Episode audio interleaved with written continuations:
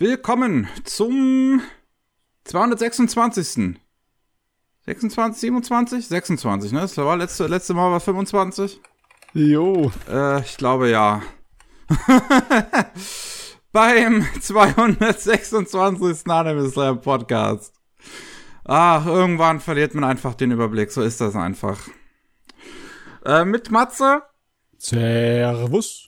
Mir Miki, hallo. Und zu Gast dieses Mal der liebe Al von, der liebe Al von den Weeps der Tafelrunde. Hallo, vielen Dank für die Einladung. Da ist er wieder, der Ritter. Ja. Der Ritter ist nach seiner jahrelangen Odyssee zurückgekehrt und heiße euch herzlich willkommen wieder. Hast du den Gral gefunden? Ja, den Gral habe ich gefunden. Aber äh, mein äh, Meister wollte, dass ich es zerstöre. Die Leute, die es, äh, die den Seil versteckt haben. Ja, ja, ich glaube, so viel Fate habe ich noch im Kopf. ja, äh, ja, es freut mich. Äh, ein sehr lustiger Zufall. Und zwar, ich war ja, bei, als ich bei, bei euch zum ersten Mal mitgemacht habe, war ja Ende letztes Jahr. Das heißt, äh, Ende 2022. Heute bin ich ja. letztes Jahr, sondern vorletztes Jahr. Vorletztes Jahr sogar. Und hm. jetzt bin ich sogar diesmal Anfang 2024.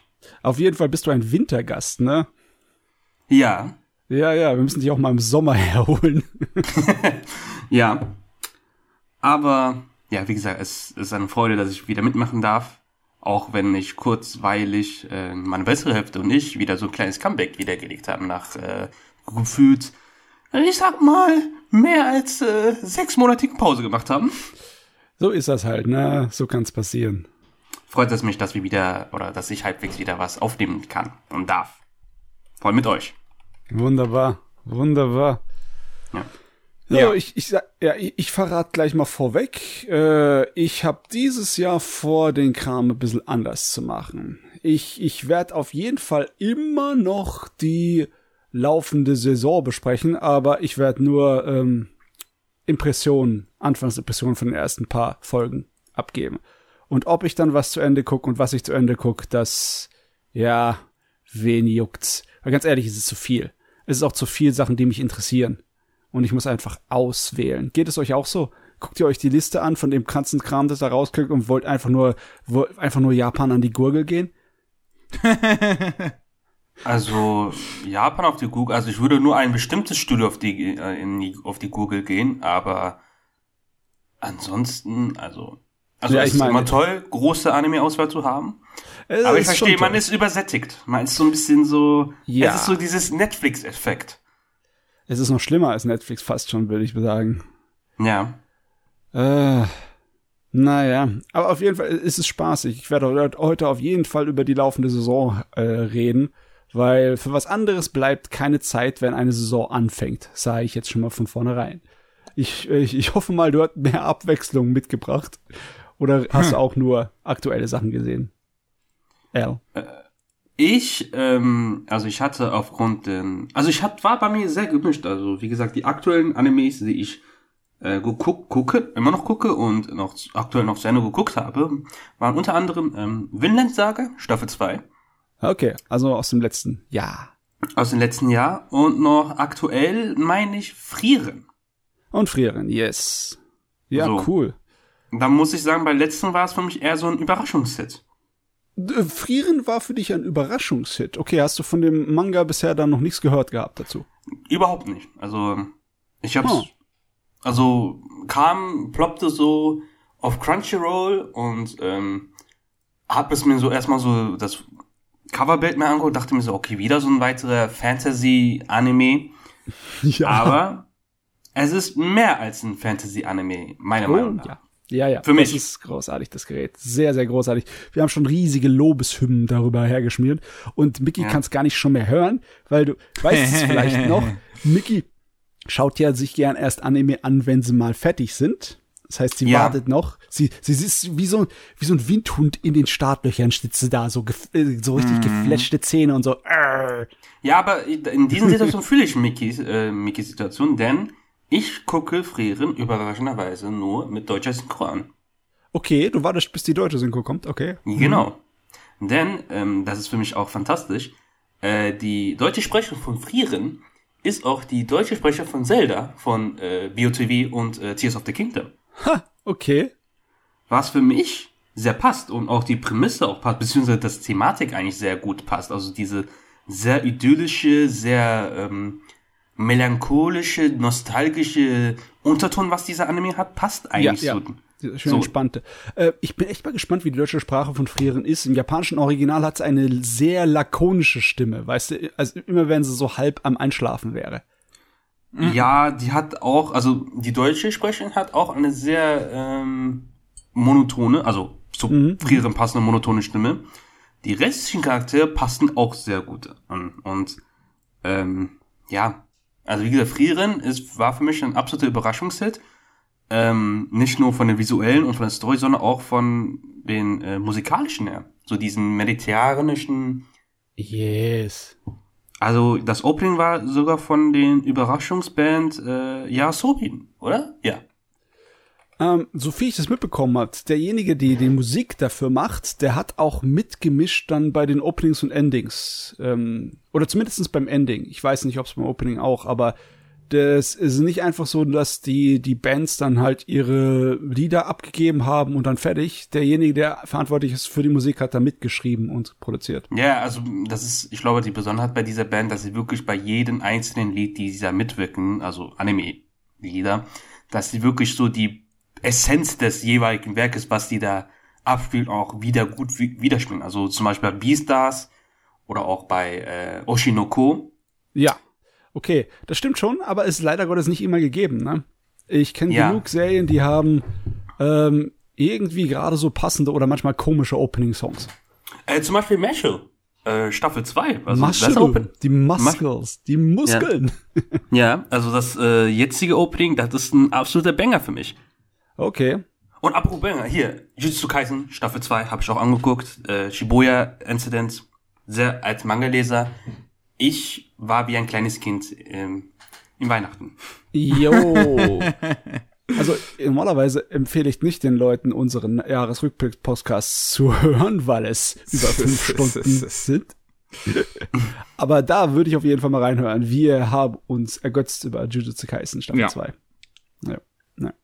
ja ja, du musst nicht sofort alles raushauen, ne? Also erstmal so, wir können über alles noch im Detail reden. ja, nee, das ist mir gerade durch den Kopf gegangen, weil, wie gesagt, sehr ja. viele Animes, also es gibt sehr viele große Klassiker, wo ich denke, ja, das will ich auch weiter gucken, aber wie du vorher gesagt hast, man ist so überhäuft von den Angeboten, dass man den äh, Baum vor Latte und den, also ja, man ja. steht, man fragt sich, okay, was ist jetzt gut, was sollte man gucken, was sollte man nicht gucken? Ja, also normalerweise ne, sollte unser Podcast dabei ein bisschen helfen. Es war ja. auch wieder eine Zeitinvestition, ne? Ja. Hm. Ist ja auch nicht so kurz, der Podcast. ja. Äh, ja. Uns kann man wenigstens während der Arbeit gucken, hören oder jo. so. Kommt auf den Job an. Oder beim Joggen oder Sport machen oder sonst ja. was, ne? Anime ist ein bisschen schwierig. ja. Ah, ach, ja. ach ja, Micky, wie geht's dir? Ich, ähm, habe sehr viele unterschiedliche Sachen gesehen und gelesen, wobei ich noch recht aktuell geblieben bin diesmal, ähm, also noch nicht so viel alten Kram rausgeholt äh, ge ge habe, wie ich das sonst am Anfang eines Jahres mache. Mhm. Ähm, ich kann mal einen in die Runde werfen, den ich jetzt noch nachgeholt habe, wo ich auch gespannt war. Da lief in der letzten Saison die zweite Staffel und da habe ich es jetzt komplett geguckt. Mhm. Ähm, also auch die erste Staffel vorher noch nachgeholt und zwar ähm, The Faraway Paladin. Jo. The ja. Faraway, ah, ja, der Name sagt mir, das ist auch so ein Werk. Habe ich ganz kurz mir das Coverbild angeguckt und dachte mir so, mm, ich weiß nicht, ob ich da wirklich noch Interesse noch daran habe. Es ist ein bisschen anders als der übliche Fantasy-Rotz, der halt in der ja. großartigen Isekai-Zeit jetzt auf uns immer wartet. Es ist eher so ein, ähm, ja, äh, Mal ausnahmsweise guter Fantasy-Anime. Ja, ein bisschen B-Film Herr der Ringe ist es, ne? Okay. Uh, das klingt schon zu gemein eigentlich. Also ich hatte ja. mit The Faraway Paladin sehr viel Spaß, eben weil er kein typischer äh, Fantasy Schrägstrich Isekai Anime ist, So, es ist zwar auch theoretisch an sich ein Isekai, aber es spielt ja. im Prinzip keine Rolle.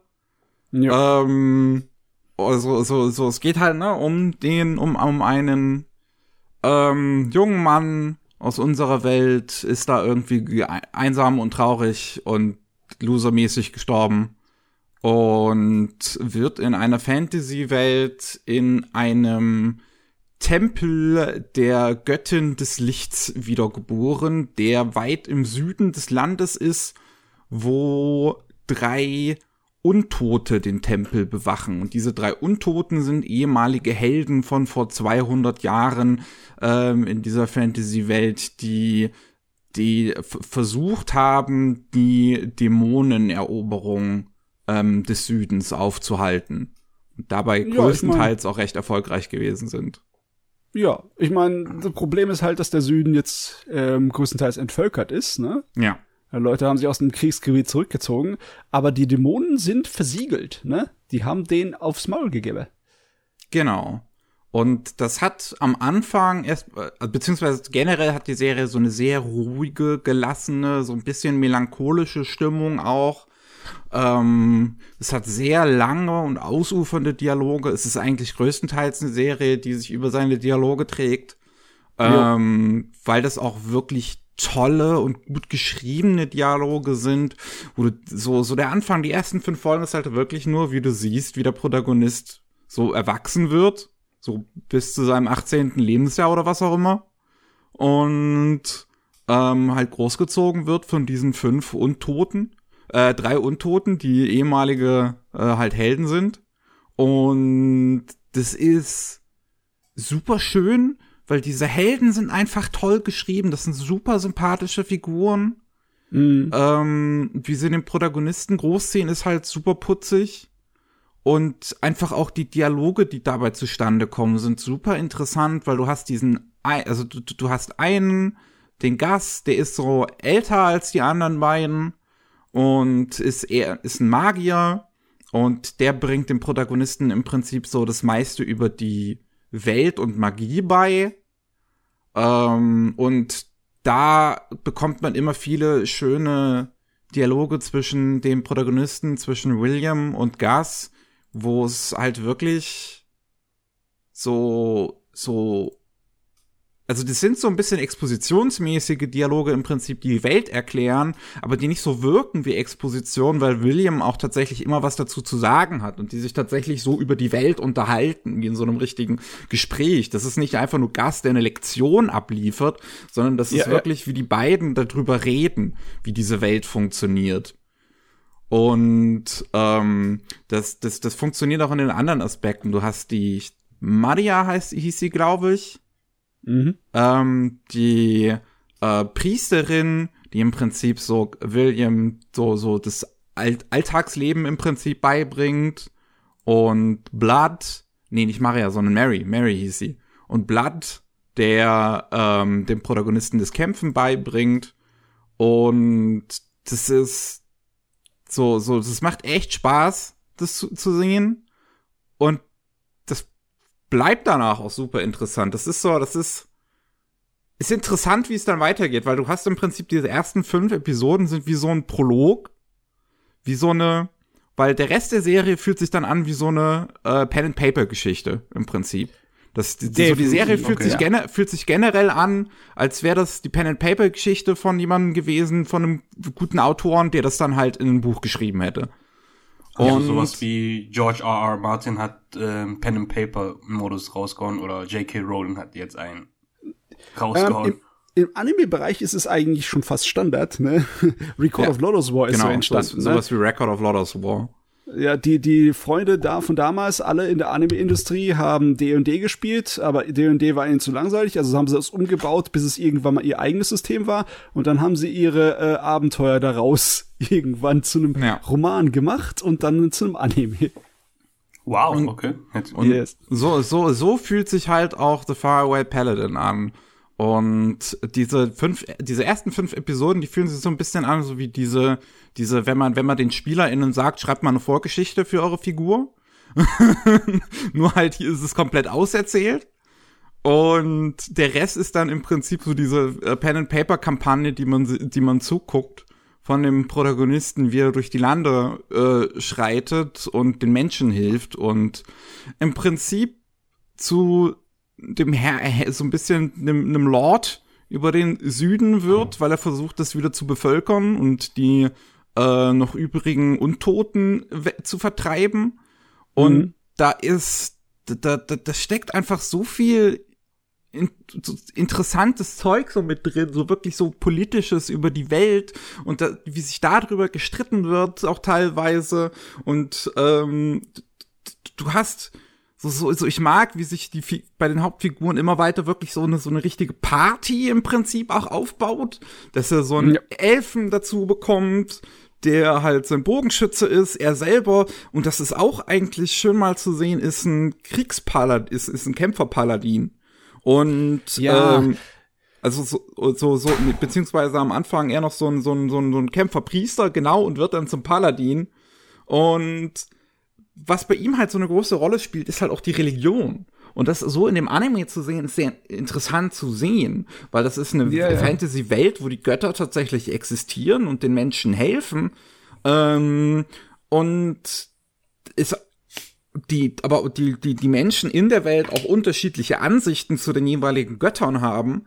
Und ähm, man das, das zum Beispiel spannend dann zu sehen ist, wenn er, wenn, wenn William, der Protagonist, immer betet irgendwie, wenn er zum Beispiel einen umgebracht hat oder wenn jemand, äh, ähm, wenn er, wenn er jemanden heilt oder so, muss er auch zu seiner Gottheit beten. Und ähm, am Anfang ist der Elf auch so, der, der ihn dann anfängt zu begleiten, so, uh, du bist aber wirklich ziemlich glaub, gläubig, so, so oft wie du betest. Und merkst daran, jo. dass ihn das Religiöse gar nicht so sehr interessiert. Und das ist weiß ich nicht, ich fand es super interessant zu sehen, weil das so ein Aspekt ist, so, so, so diese, diese Religiosität, die man in Anime eigentlich sonst so gar nicht sieht. Es Oder wenn man es sieht, ja, sorry, äh, wenn man es sieht, dann werden das immer sehr bösartig dargestellt, so. Dann hm, ja, das zum Beispiel hier. Sonst ist die äh, Kirche immer böse, ja. Ja. Nee, das ist aber auch ein Problem von dem äh, Isekai-Genre, dass halt die Fantasy jetzt im Moment so sehr im Griff hat. Ne?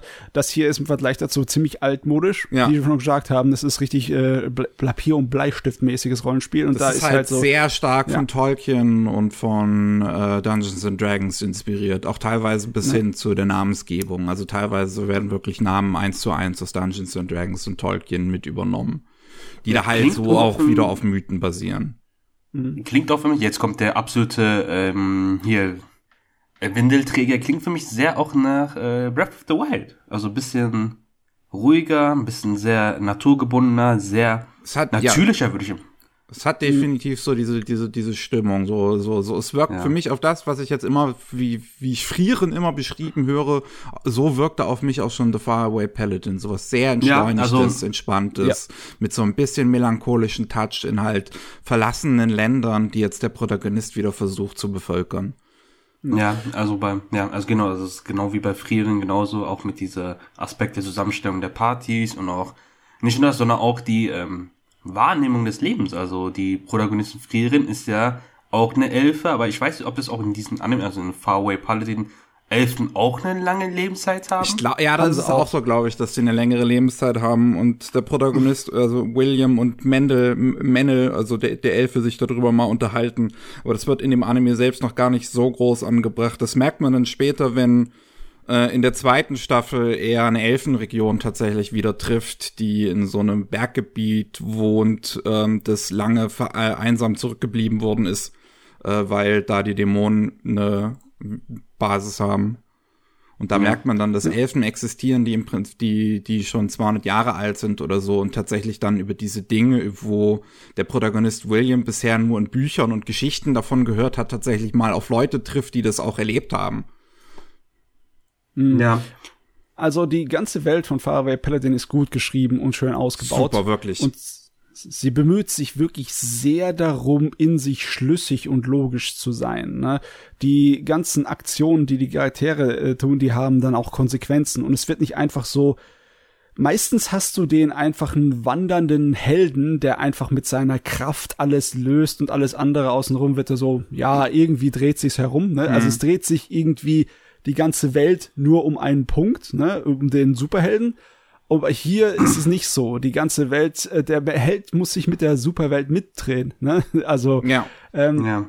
dass er nicht einfach so alle im Alleingang diese Welt wieder bevölkern kann, ne, diese, diese Gegend, dort ist klar, ne, dass er dann Verantwortung übernehmen muss, dass er sowieso getrieben wird von seiner Verantwortung gegenüber seiner Göttin gegenüber, ne, mhm. dessen, äh, nach deren Regeln beziehungsweise nach deren Ethiken und Moralvorstellungen er sich richtet, ne, weil er sie halt als das äh, Richtige und Beste findet, was er mhm. so in dieser Welt finden kann. Das ist natürlich ziemlich untypisch für Anime. Äh, nicht untypisch für Fantasy, ne?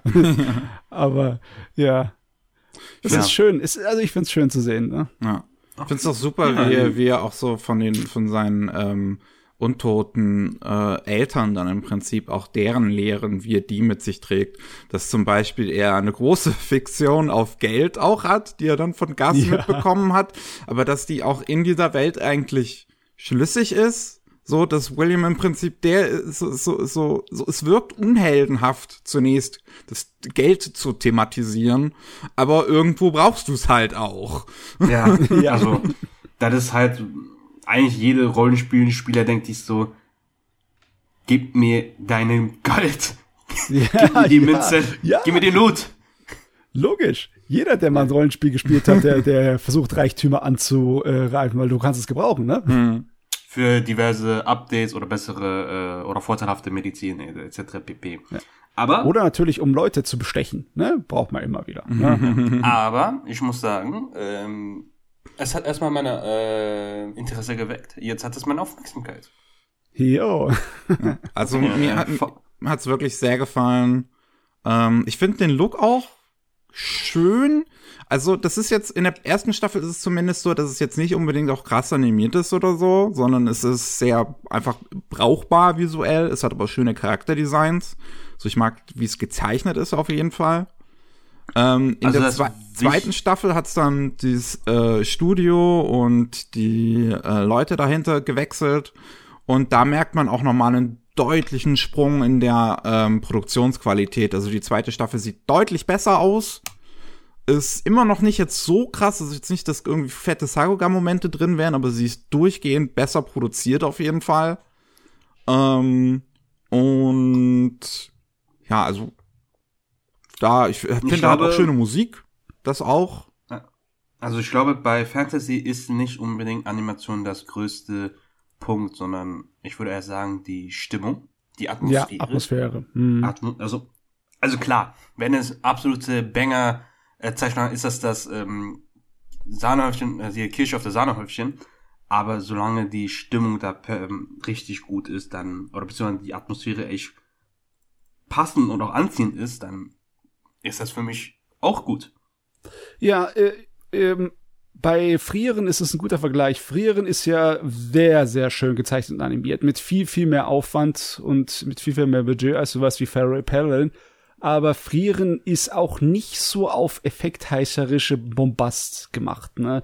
Also nee. wenn du es vergleichst zum Beispiel mit Jujutsu Kaisen, wo eigentlich fast jede Episode die der schrägste Kampf stattfindet und unglaublich viel zu Bruch geht. Das ist so wird also, in Frieren die Kämpfe nicht dargestellt. Nee, also Frieren, aber es ist auch nicht, dass es sich vor Action äh, abschickt, sondern wenn nee. Action da ist, dann dann knallt es. Aber bei JJK, ja. es hat so One Piece Stampede Level an ja, ja, ich weiß, Action oder auch äh, Dragon Ball Super Broly. Die Action-Animationen waren für mich, oh, Zucker. Aber bei so einem Fantasy-Anime wie Frieren, wenn es eher um die ähm, Finden der Menschlichkeit geht, dann braucht es halt diese Art von absoluten Animationsbomben wie JJK überhaupt auch nicht. Nee, nee, braucht's nicht. Äh, ja, aber in Fire Paladin, ich hab, ich dachte zum Beispiel, dass in der zweiten Staffel bei dem Kampf gegen den Drachen coole Szenen drin sahen, mhm. ab und zu mal, ne? Obwohl, ja, es zeigt auch, dass die Serie ein bisschen Schwächen hat ganz ehrlich, sie ist schon, wie du gesagt hast, sehr dialoglastig, ne? Hm. Und äh, irgendwann hatte ich auch die Schnauze voll von den vielen heldenhaften Reden, die die Leute dann in der zweiten Staffel ge geschwungen haben. Das hat sich am Ende auf jeden Fall, gerade beim Kampf gegen Drachen, das hat sich etwas zu sehr in die Länge gezogen. Ja. Aber ja, im Endeffekt ist es ja eigentlich auch nur kleine Probleme, ne? Ja. Die Serie ist im Großen und Ganzen eine feine Sache. Ich Also bin froh, dass überhaupt meckern auf hohem Niveau. Mhm. Ja, Ey, okay. dass die überhaupt eine zweite Staffel bekommen hat, finde ich so geil. Oh, muss ich äh, The Faraway Paladin, ne? Genau. Also der weit wecke Paladin. Yeah, von der weit entfernt. Oder weit entfernte Paladin. Okay. Ja. Ähm, oh, jetzt, jetzt, wo ich auch mit euch wieder ähm, rede, fällt mir noch ein, zwei weitere Werke an, die ich mir angeguckt habe, beziehungsweise auch gelesen habe. Beziehungsweise durchgelesen habe. Durchgelesen. Du hast den ganzen Manga dir durchgehauen. Genau, und zwar habe ich mir dieses Jahr mir ein, ich würde mal sagen, unter den Szenen Manga-Genre ein Klassiker, Oh. äh, Dorohedoro. Doro Hidoro hast du dir gelesen. Okay, jetzt schalt mal Stopp. Aber welche Fassung? Die alte? Die alte. Ja, es gibt vom Manga Tezuka- nur eine. Fassung. Ähm, gab's da nicht noch eine andere? Bin ich blöd? Ach, ich bin beim Falschen. Du bist Äh, bin äh, falsch. bisschen falsch abgebogen gerade, ja. Ja, ich bin Ah, du falsch. meinst Dororo, oder? Mit den, Jungen mit den äh, Ja, ja, ja, ich dachte an Dororo. Nee, Doro Nee, nee, ist was anderes. Dorohedoro ist mit den Echsen, Mann. Ja, ja, ja, ja. Oh, Mann. Puh. Habe ich mir also vor kurzem durchgelesen und es ist ein fantastischer Manga. Bin auch froh, dass dieses Jahr ähm, auch ein äh, weiter fortgesetzt wird. Da habe ich auch ähm, Anime, also hier von auch von Mappa, mir angeguckt und fand ich auch fantastisch. Und ja, also da ist zum Beispiel ein gutes Beispiel, dass Worldbuilding alles zählt. Also einer der wichtigsten Aspekte bei einem Manga ist. Wenn die Welt nicht gut aufgebaut ist, dann ist die, kann die Story nicht unbedingt poppen. Beziehungsweise, es ist gut, dass die, dass das Worldbuilding so gut aufgebaut wurde, weil die Story war am Anfang sehr verwirrend für mich. Oh Gott, ja, ich kann mich ja, ich habe ja den Manga nicht gelesen. Ich habe nur dann in den Anime reingeschaut und habe gedacht, oh mein Gott, was ist denn das? Habe ich gerade irgendwas Falsches gegessen oder so? Ja. also wie gesagt, also Dorido strahlt vor allem mit seinem Worldbuilding, mit seinen Charakteren, also es gibt keinen wirklich Bösewicht oder so, das sind halt wirklich Leute, die versuchen, ihr Alltag zu, zu überstehen. Ähm, auch, also, es, also, der Manga hat mir richtig Spaß gemacht. Also ich hatte richtig Spaß, das zu lesen. Natürlich gibt's da Gore, aber ähm, mit ein Fünkchen ähm, Humor mit drinne und ähm, ich Hm. gebe euch einen Tipp. Gyoza ist wichtig. Gyoza ist Leben. Gyoza, hä? Okay. Ja. Ja. Oh Mann. Äh, das Ding ist äh, meiner Meinung nach auf jeden Fall ist alleine für die Zeichnungen wert. Ne? Brauche ich den Manga noch gar nicht gelesen zu haben. Da reicht ein Blick drauf, um zu sagen, okay, geil. Das auf jeden Fall. Designs ja, sind geil. Sehr, Also Designs der. Masken sind sehr cool gemacht. Also das ist wirklich, ähm, also finde ich das sehr schade, dass das nicht irgendwie ganz krass in der Cosplay-Szene so drin ist, weil die Masken, die die ähm, die Kyo Hashi, Hay- Hayashida äh, gezeichnet hat, die sind fantastisch. Also Ja, das ist wahrscheinlich nicht so einfach zu machen. Ne? Ja, okay, die sind wirklich komplex. Also so Herz, Herzmasken oder auch diverse. Also die erinnern mich sehr an, wie heißt der alte Film? Shinro. Äh, Shinro meinst Shinro. Ja, Shinro. mit, mit J, diese. nicht mit SH. Jinro. Ja, Jinro. Ja. Ah, okay, jetzt macht's bei mir Klick. Ah, So, oder auch an ähm, Hank von Resident Evil. Also diese, wenn du diese Gasmaske denkst dir, oh shit, der Terminator ist da. ja, ja, äh, Ja. Ja. Aber auch, ähm, ja, das habe ich durchgelesen, hat mir mega Spaß gemacht. ich meine, das ist eine Menge, ne? Das sind über 20 Bände, ne? Ja, also 200 Kapitel so. Und ähm, ja, das hat mir, wie gesagt, Hast du denn den Anime, also hast du zu, zuvor den Anime gesehen gehabt dann? Ja, ja, genau. Also den Anime habe ich mir angeguckt. Äh, ist gibt's auch eine Folge von auf unserem Kanal Website Tafelrunde. Bitte auch gerne auschecken über Doredoro. Und ja, und dann ja, und dann habe ich eigentlich ganze Zeit eigentlich auf die zweite Staffel gewartet, weil ich hieß ja, jo, wird 2023 kommen. Hab dann bis dahin gewartet, dachte ich, ja, komm, lies dir den Manga dann durch. Jo, hat er 18 Jahre Manga einmal durchgehauen. Ja, der hat, der hat wirklich relativ lang dran geschrieben und ist von einem Magazin zum anderen gewechselt. Deswegen hat es auch so relativ lang gedauert, ne? Unter anderem, ja. Ja. Ja. Aber ja. So, sag mal, bei vielen Mangaka ist es, wenn sie über so, so eine lange Zeit äh, was bearbeiten, dann ändert sich doch der Zeichenstil eigentlich immer, ne? Ja. Ist es auch hier bei Dorohedoro wahrscheinlich der Fall, dass die ersten paar Bände schon anders aussehen als die letzten paar, ne? Ja, also in den da waren, manchmal hatte ich Schwierigkeiten mit der Schattierung der äh, Charaktere, also ich konnte nicht erkennen, okay, gehört das noch zu dem Körper oder gehört das nicht. Aber das Wordbuilding wurde dann auch verbessert, also von der, von der Zeichnung her. Aber auch das Gore-artige, also dieses äh, Body Horror, Body Gore wurde mhm. auch sehr gut ähm, repräsentiert. Also Fans von diesen Werkes schätzen das auch sehr wert. Und es gibt auch sehr viele Fananimationen, die Anspielungen auf äh, spätere Ereignisse machen. Und wenn man die versteht, immer so, ah, okay, okay, alles klärchen. In mhm. Opening, also in den ersten Opening, also es gab ja nur ein Opening, und die Endings haben sich nur geändert. Äh, in den Ende, in den Opening gab es ja auch eine Referenz, was auch in dem Manga nur vorgekommen ist. Und als ich das gelesen habe, so, ah so. Also es hat so mir einen Aha-Moment mehr gegeben. Okay, aber trotzdem, Doro Doro ist schon noch ein bisschen, bisschen mehr Nische, oder? Also so, äh, klar, du hast ja gesagt, ist es im Sehnenbereich unterwegs, weil logischerweise bei dem Inhalt, obwohl. also es äh, ist nicht kein, also es gehört schon zu den äh, Top 20 der Szenen bei manchen Menschen, aber es ist nicht so Klassiker wie 20th Century Boys oder ja, äh, ja, ja, Hom Homunculus oder Monster, aber es gehört, es reiht sich mit. Mhm, mh. Weil ich die Story so verwirrend und so komplex ist. Du, ich frage mich nur, äh, wie gut die Chancen stehen, dass wir äh, einen großen Teil von Manga auch in Anime sehen. Ich habe immer gedacht, hast du denn Chancen einen Überblick dann? Ähm, erinnerst du dich noch, als du jetzt den Manga gelesen hast, wann der Anime dann geendet ist da? Also wie viel hat, hat der Anime ungefähr adaptiert vom Manga? Ich meine 30 oder 40 Chapter. Oh, okay, also nicht allzu viel. ja. Ja, wenn da also, jetzt noch erst eine zweite Staffel kommt, dann bräuchte man noch eine dritte, vierte, vielleicht noch eine fünfte. Ja. Ja. Boah. Ja. Ja, was ich auch bei den Anime auch toll fand, dass sie auch äh, diverse Zusatz- oder Extra-Chapters auch äh, mit animiert haben oder als äh, OVA-Reihe da ähm, mitgelegt haben, fand ich auch eigentlich fantastisch. Okay, das ist ja fast schon. Stimmt, die haben das sechs Kurz-Episoden äh, dazu gemacht. Genau, Wusste das, ich ja gar nicht. Ich glaub, das sind auch eigentlich so Zusatzkapitel, wie zum Beispiel wie Nikaido, also der weibliche Protagonist, der weibliche Protagonist, ähm, sein äh, Gyoza-Laden bekommen hat, oder wie ähm, einige der Gegenspieler, die wir als andere Charaktere kennengelernt haben und so weiter. Das ist eigentlich schön. Also beziehungsweise es erweitert zu sagen, meiner Meinung nach auch, dass äh, die Welt und ähm, ja. Ja, meine Güte. Das Ding ist schon eine Weile fertig gewesen, als dann der erste im Anime rauskam. Ne? Ich meine, der Manga hat angefangen, wo ich äh, in meinem Geburtsjahr 2000. Ja.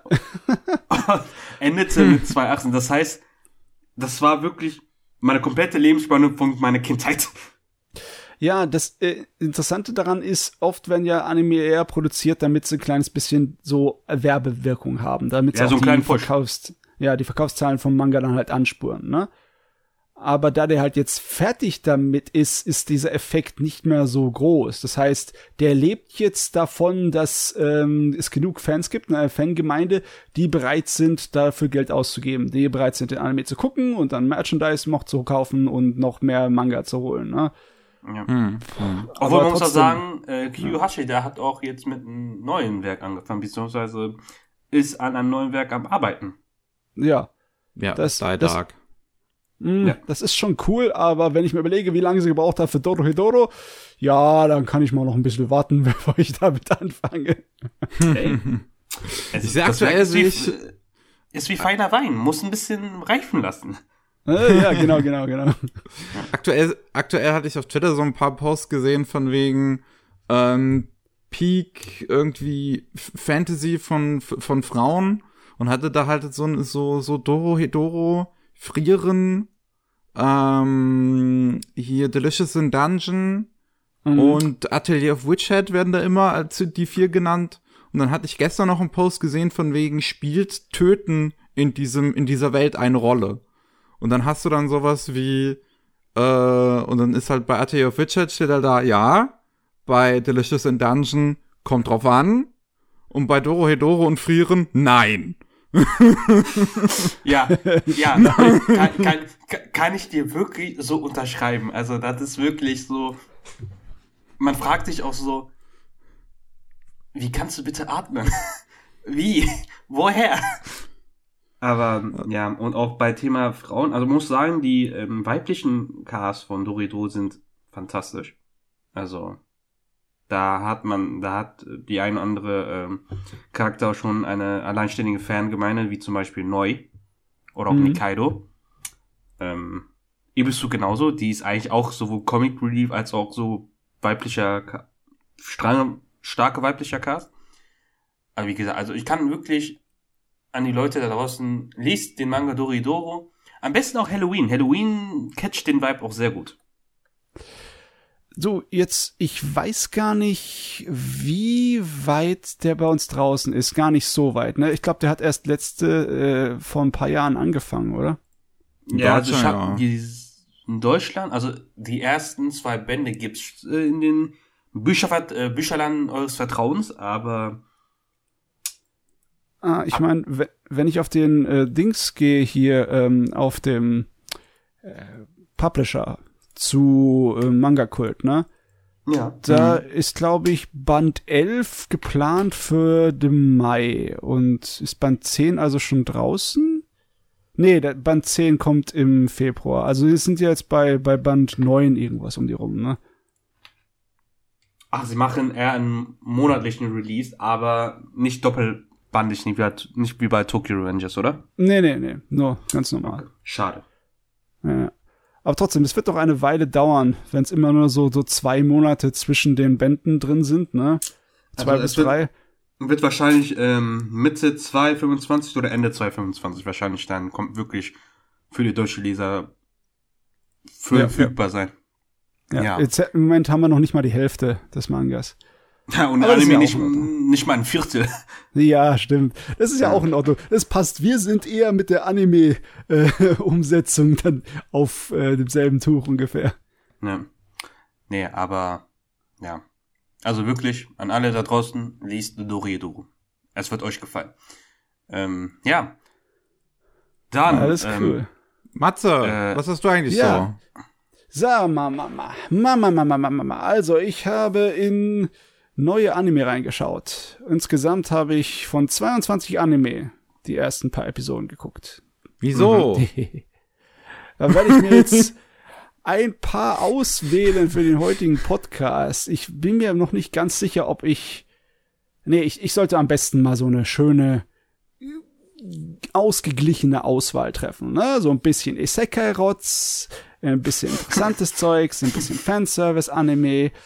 Äh, fangen wir gleich mal mit denen an, die sofort durchgefallen sind. Und zwar hier so gleich geradewegs noch nicht mal eine Episode überlebt haben, ne? Das ist natürlich so Kram wie My Instant Death Ability is Overpowered. Das, mhm. mein, schon allein der Titel. Ja, der, Titel schon, der Titel klingt schon für mich so, okay, ist ja. ein Mary Sue Charakter ja, und es war ganz schrecklich. Das äh, war wahrscheinlich äh, der, der letzte Rotz der Saison. Ich kann mich nicht hundertprozentig sagen, weil ich noch nicht alles angefangen habe, aber das Ding hat keine Episode überlebt. Da brauchen wir auch nicht drüber reden. Das ist Blödsinn. Instant Deathbild, das da, ich hab's gefunden. Muss, ja. muss erstmal die Cover, muss ich erstmal durchgucken, muss ich mir die Titel noch angucken. Das ist auch, glaube ich, nicht der einzige Isekai diese Saison, der irgendwie sowas hat von Ich bin OP oder so im Titel. Und das ist I'm so tired. Oh, du, es ist viel schlimmer noch, als der Titel einen andeutet. Es ist so, ah. Und es, es ist halt außerdem, es ist auch wie die umgesetzt wurde, ist es so langweilig, ne? Du meinst, dass es irgendeine megamäßige Fähigkeit wird, aber nee, der andere kippt einfach nur tot um. Ist kein Effekt, kein Soundeffekt, kein gar nichts. Er ist einfach so, ach ja, übrigens, plapp. Banger. Das ist meine Fähigkeit. Das ist der Held. Gaming. Und das ist das Spektakel, das wir euch bieten. Nein, geh weg. Tschüss. okay. Äh, es gibt viel, viel interessantere Isekais oder beziehungsweise Fantasy-Rots äh, in dieser Saison. Was, was richtig geil ist, ist The Wrong Way to Use Healing Magic. Darüber Dar bin ich einige Clips äh, gestolpert. Ja, ja, das äh, hat auch einen guten Grund, so ein kleines bisschen Meme-Status zu bekommen. Das ist äh, nämlich lustig. Diesmal wird äh, eine Gruppe von Schülern, wird natürlich in die Fantasy-Welt gerufen. Und zwar die Gruppe ist die zwei beliebtesten und bekanntesten VCs aus der Schule, aus dem Schülerrat. Ne? Natürlich eine äh, hochbegabte Schönheit, die ein absolutes Genie ist. Und der Schülerratpräsident, der natürlich äh, ja alles am Laufen hat, ne, bla bla bla. Und unser Hauptcharakter ist halt so ein 0815 Nobody, ne? Der einfach nur zufällig mit den beiden unterwegs war und dann halt mitgerissen wurde. Der war nämlich nicht eingeplant, ne? Der ist eigentlich gar nicht kein, kein Held, den wir in die Fantasy-Welt rufen wollten, um uns zu helfen. Nein, nein, du bist nur aus Versehen mitgekommen. Draußen bleiben, äh, Schild ja. aufhängen. nee, Unterlevelte kommen hier nicht rein. man will ja höflich sein, ne, in der Fantasy-Welt. Besonders, weil man dich einfach so aus deinem Alltag gerissen hat und jetzt dich nicht wieder zurückschicken kann und du getrennt bist von deiner Familie und deinem, deiner Welt und alles. Das ist ja irgendwie ein bisschen scheiße, ne? Wird auch gleich ja. angesprochen in den ersten paar Minuten, wo sie dort sind. So, äh, so, sag mal, hackt's bei euch noch, ne? Und, äh, dann wollen sie ihm trotzdem eine Arbeit geben und äh, lassen so überprüfen, was hat er denn so irgendwie an Magie oder sonst irgendwas von sich, ne? Und er hat das ganz Seltenes, er ist Heiler. Und sofort drehen sie alle voll durch bei der, bei der königlichen Oberwache hier, ne? Der König ja. ist gleich so, oh mein Gott, nein, er ist Heiler, wir müssen ihn sofort verstecken, äh, wir müssen ihn sofort aus der Stadt rausschmuggeln, niemand darf davon wissen und, und seine, seine, seine, äh, seine Chefmagierin so, ja, ich werde sofort einleiten, ja, ich lasse ihn äh, vermummen und lasse ihn so rausbringen und so. Du weißt gar nicht, warum sie alle so durchdrehen und dann logischerweise, weil es die Story verlangt, läuft natürlich die Chefheilerin des äh, Landes rein und so, hey, was geht's? Äh, was ist denn der große Krawall hier, ne? Tja, die Chefheilerin ist das Schlimmste, was jemals passieren konnte. Die äh, ist nämlich so eine extremo äh, wo du meinst, dass der Schleifer aus Full Metal Jacket ja ein kleiner, braver Hund im Vergleich zu ihr war, ne? und die, die, schnappt sich natürlich sofort unseren Hauptcharakter und dann so, jetzt erstmal, du kommst mit mir mit und du wirst ausgebildet, weil es gibt ganz wenig Heiler. Ich glaube, es gibt einen Katzenkörper. Mein Königreich Gott, deine Heilung ist so hässlich, dass sie als ein Kunstwerk gelten könnte. ja, aber voll so geht's ab. Äh, und äh, es gibt nur drei oder vier oder so Heiler, die sie gefunden haben im ganzen Königreich. Und die sind alle unter ihren Fittichen und werden da ausgebildet. Und zwar im Spartaner-Modus. Und Jawohl. der Grund, warum sie das machen kann, ist, weil man sich, weil die Heiler können sich ja heilen, ne? Muskelkater, Verletzungen, alles sofort heilbar, ne? Deswegen, also. trainiert wird, bis du umfällst. Und dann heile wir dich und dann trainierst du weiter. Damn. Okay. okay. Und, und, die und die die Heilchefen kann man nicht ähm, rauskicken, weil sie weil das König ja denkt, scheiße, sie ist die einzige, die uns heilen kann. Also, du, ja, es ist unglaublich ähm, wertvoll, die Fähigkeit, und sie ist im Endeffekt nicht zu besiegen. Die hat sich zu einem absoluten Monster herantrainiert, die könnte jeden Dämonenkönig einfach so mit einem Lickenhaken über den Haufen treten. ja, klar. Hm. Also ist sie eigentlich wie Mashal oder Mashal? So ein bisschen, ja. Aber ähm, Mitteilung. Ja. Mitteilung. Es ist äh, auf Komödie getrimmt. Ähm, das äh, macht einfach nur Spaß wegen der Art und Weise, wie es geschrieben ist, wie das komödische Timing und so passt. Aber wie gesagt, ich habe halt nur den Anfang. Ne? Also wir sind noch in der Trainingsmontagenphase. Das, äh, was danach passiert, mh, hm, ob das was mithalten kann, weiß ich nicht. Aber ich habe mich köstlich amüsiert in den ersten paar Episoden. Okay. Ja. Klingt interessant. Kommt auch in meine Liste. Pile of Shame. ja. Und wie sieht's mit dir aus, Mickey? Gab's noch was, was dich so ja, ich habe, ich habe, wie, wie, ich, wie ich eben meinte, ich habe ein bisschen was, bisschen was geschaut. Ich komme jetzt mal zu dem einzigen quasi älteren von dem, was ich oh. geguckt habe. Ich gehe hm. in das weit entfernte Jahr 2011 Oh. Das ist ja eigentlich auch schon wieder zwei, zwölf Jahre her, muss man sich mal, muss man sich mal geben. Oder 13 jetzt sogar. Nee. 13, oh Gott. Wir werden alle alt, ey. Ähm, ich habe Nichicho geschaut. Uh, jawohl. Jawohl. Okay. Ja, ich, ich dachte, dachte, ja, mein, ich- ich mein schau mir mal Nietzsche ganz kurz an. stehen geblieben und dachte, sag bitte Full Metal Alchemist Brotherhood, Full Metal Alchemist Brotherhood, Full Metal Alchemist Brotherhood. Aber, okay. Nee, das wäre nicht denn? 2011 gewesen. Ah, nee, 2010, Entschuldigung. Ja, ja, ja, ja, ja, ja. Ja, Nichijou. Ähm, Ah, Nichijou, ah, Ni ja, ey, Nichijou auch ein Klassiker, ey, da sind die ganzen Memes äh, entstanden und auch äh, ein Lied oder ein OST hat auch, wurde gesampelt. Was auch sehr, auch sehr Millionen von Aufrufen hat. Ja, das Ding ist zum Kult geworden. Ja. Und, Niki, was meinst du? Hat's den Kultstatus verdient? Weil es ist ja sehr, ähm, ja, gewöhnungsbedürftige Kost, ne? Slapstick ist nicht jedermanns Sache. ja, ist okay. Oh, okay, das, das hat mir wehgetan. ähm, Ich fühle mich wie Mio, nachdem sie ihr äh, Geldböse verloren hat in den Park. also, das Ding ist, ich bin jetzt an sich kein großer Fan von so übertriebener Slapstick-Comedy eigentlich. Ähm, ich habe mir Nichijou aber dann mal angeschaut, weil ich auf YouTube einen Clip speziell gesehen hatte, den ich, äh, ein Sketch gesehen hatte, den ich speziell ziemlich mochte. Und das ist, wenn, raten? wenn Yuko zum Coffeeshop geht, zum quasi Starbucks Mhm. und das äh, zum ersten Mal und da einen Kaffee bestellt und sie vollkommen überfordert ist und Yo. äh, die an der Kasse, die dann auch irgendwie Auszubildende in Training ist, auch vollkommen überfordert ist und die dann beide vollkommen überfordert sind und ähm, das ist einfach, ja, das, das fand ich lustig, das fand ich, das fand ich schön relatable, das hat mich an mein erstes Nicht- Mal bei, bei Subway, bei Subway erinnert. ähm, wenn man da das erste Nicht Mal hingeht und ist so, so, was wollt ihr eigentlich alle von mir hier?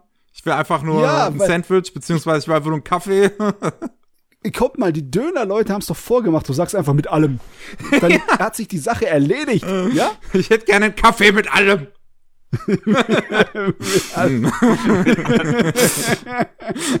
Nicht, die- ich dachte, die Szene, was am meisten äh, angerufen hat, ist die Szene mit dem Rektor, der mit den Reh äh, wrestelt oder so. Also, Ja, Ja, das die ist natürlich auch auch, ein bekannt. Klassiker. Ja. Ähm, aber das ist dann halt nicht so mein Humor. Ich, Also, es ist mein Humor, weil es ist mein absolute, also meine absolute Lieblingsszene ist immer noch einerseits die Tempelszene, wo alle die drei den Tempel kaputt machen oder wo da alles kaputt geht. Ja, der alles im Bach runtergeht, aber trotzdem einen absoluten Pokerface aufsetzen Ja. in den tiefsten Regen. Und dann noch die Szene, ich weiß nicht, ob es Mio war, die in den äh, Freizeitpark ihre Geldbörse verliert. Dann erstmal ihr Tag gelaufen ist, sie findet den oder kriegt den wiedergefunden, aber Geld wurde einfach abgezogen. Und hat sie auch diesen durchgehenden, straighten, innerlichen Pokerface auf sich. Und man sieht nur diese Montage, wie ihre andere Freundin Spaß hat, obwohl sie dafür verantwortlich ist, dass sie gestohlen, geklaut wurde. Und die wirklich nur innerlich stirbt und bei jeden Achterbahnfahrten einfach diesen Pokerface aufsetzt und selbst bei diesen Fotoshooter mit dem Maskottchen, diesen Poker, es ist für mich fantastisch. ja, ja. Aber du, Ja, das ist sowas- Nicht also- so. Das, das, das, das, das, wie gesagt, das ist halt nicht mein, mein, mein Humor. Also ich finde gerade Nichijou hat ein großes Problem damit, dass viele Sketches einfach zu lange sind und zu sehr ihre Witze in die Länge ziehen. So gerade, gerade Sketche mit Yuko, finde ich, da gibt's so viele, die so lang gezogen einfach sind. So, wenn sie einmal zu spät zur Schule kommt und dann ähm, das Klassenzimmer betreten will, aber an der einen Tür ist so ein Kreidewischer, an der anderen Tür ist ein Kreidewischer, an, auf der anderen Seite sind Kreidewischer, unten an dem kleinen Durchgang, wo man noch so durchkriechen könnte an der Wand, ist ein Kreidewischer an der Tür, aber was halt auf ihren Kopf fallen würde, wenn sie das halt aufmachen würde. Die Scheiben sind dann ersetzt worden durch äh, von von Plastikglas zu so äh, äh, zu Mosaikglas, wie als wäre es in einer Kirche. Und es zieht sich so in die Länge und ich denke mir so irgendwann so, ja, ich habe den Witz verstanden. Äh, Wir sind an dem Punkt, wo es nicht mehr lustiger wird, sondern nervig. Also ich Ähm, finde es wiederum, also ich finde es lustig, weil es dann einfach so eine absolute Überspitzung ist einfach und dann denkt man, okay, was werden sie demnächst übertoppen und dann. Das ist halt, ne, das ist halt nun mal eine schwer subjektive Sache, ne? Und das ist dann, bei mhm. mir ist dieser Punkt irgendwann, wo ich halt denke, okay, jetzt habe ich den Witz verstanden, jetzt wird's auch nicht mehr, jetzt wird's auch nicht mehr krasse.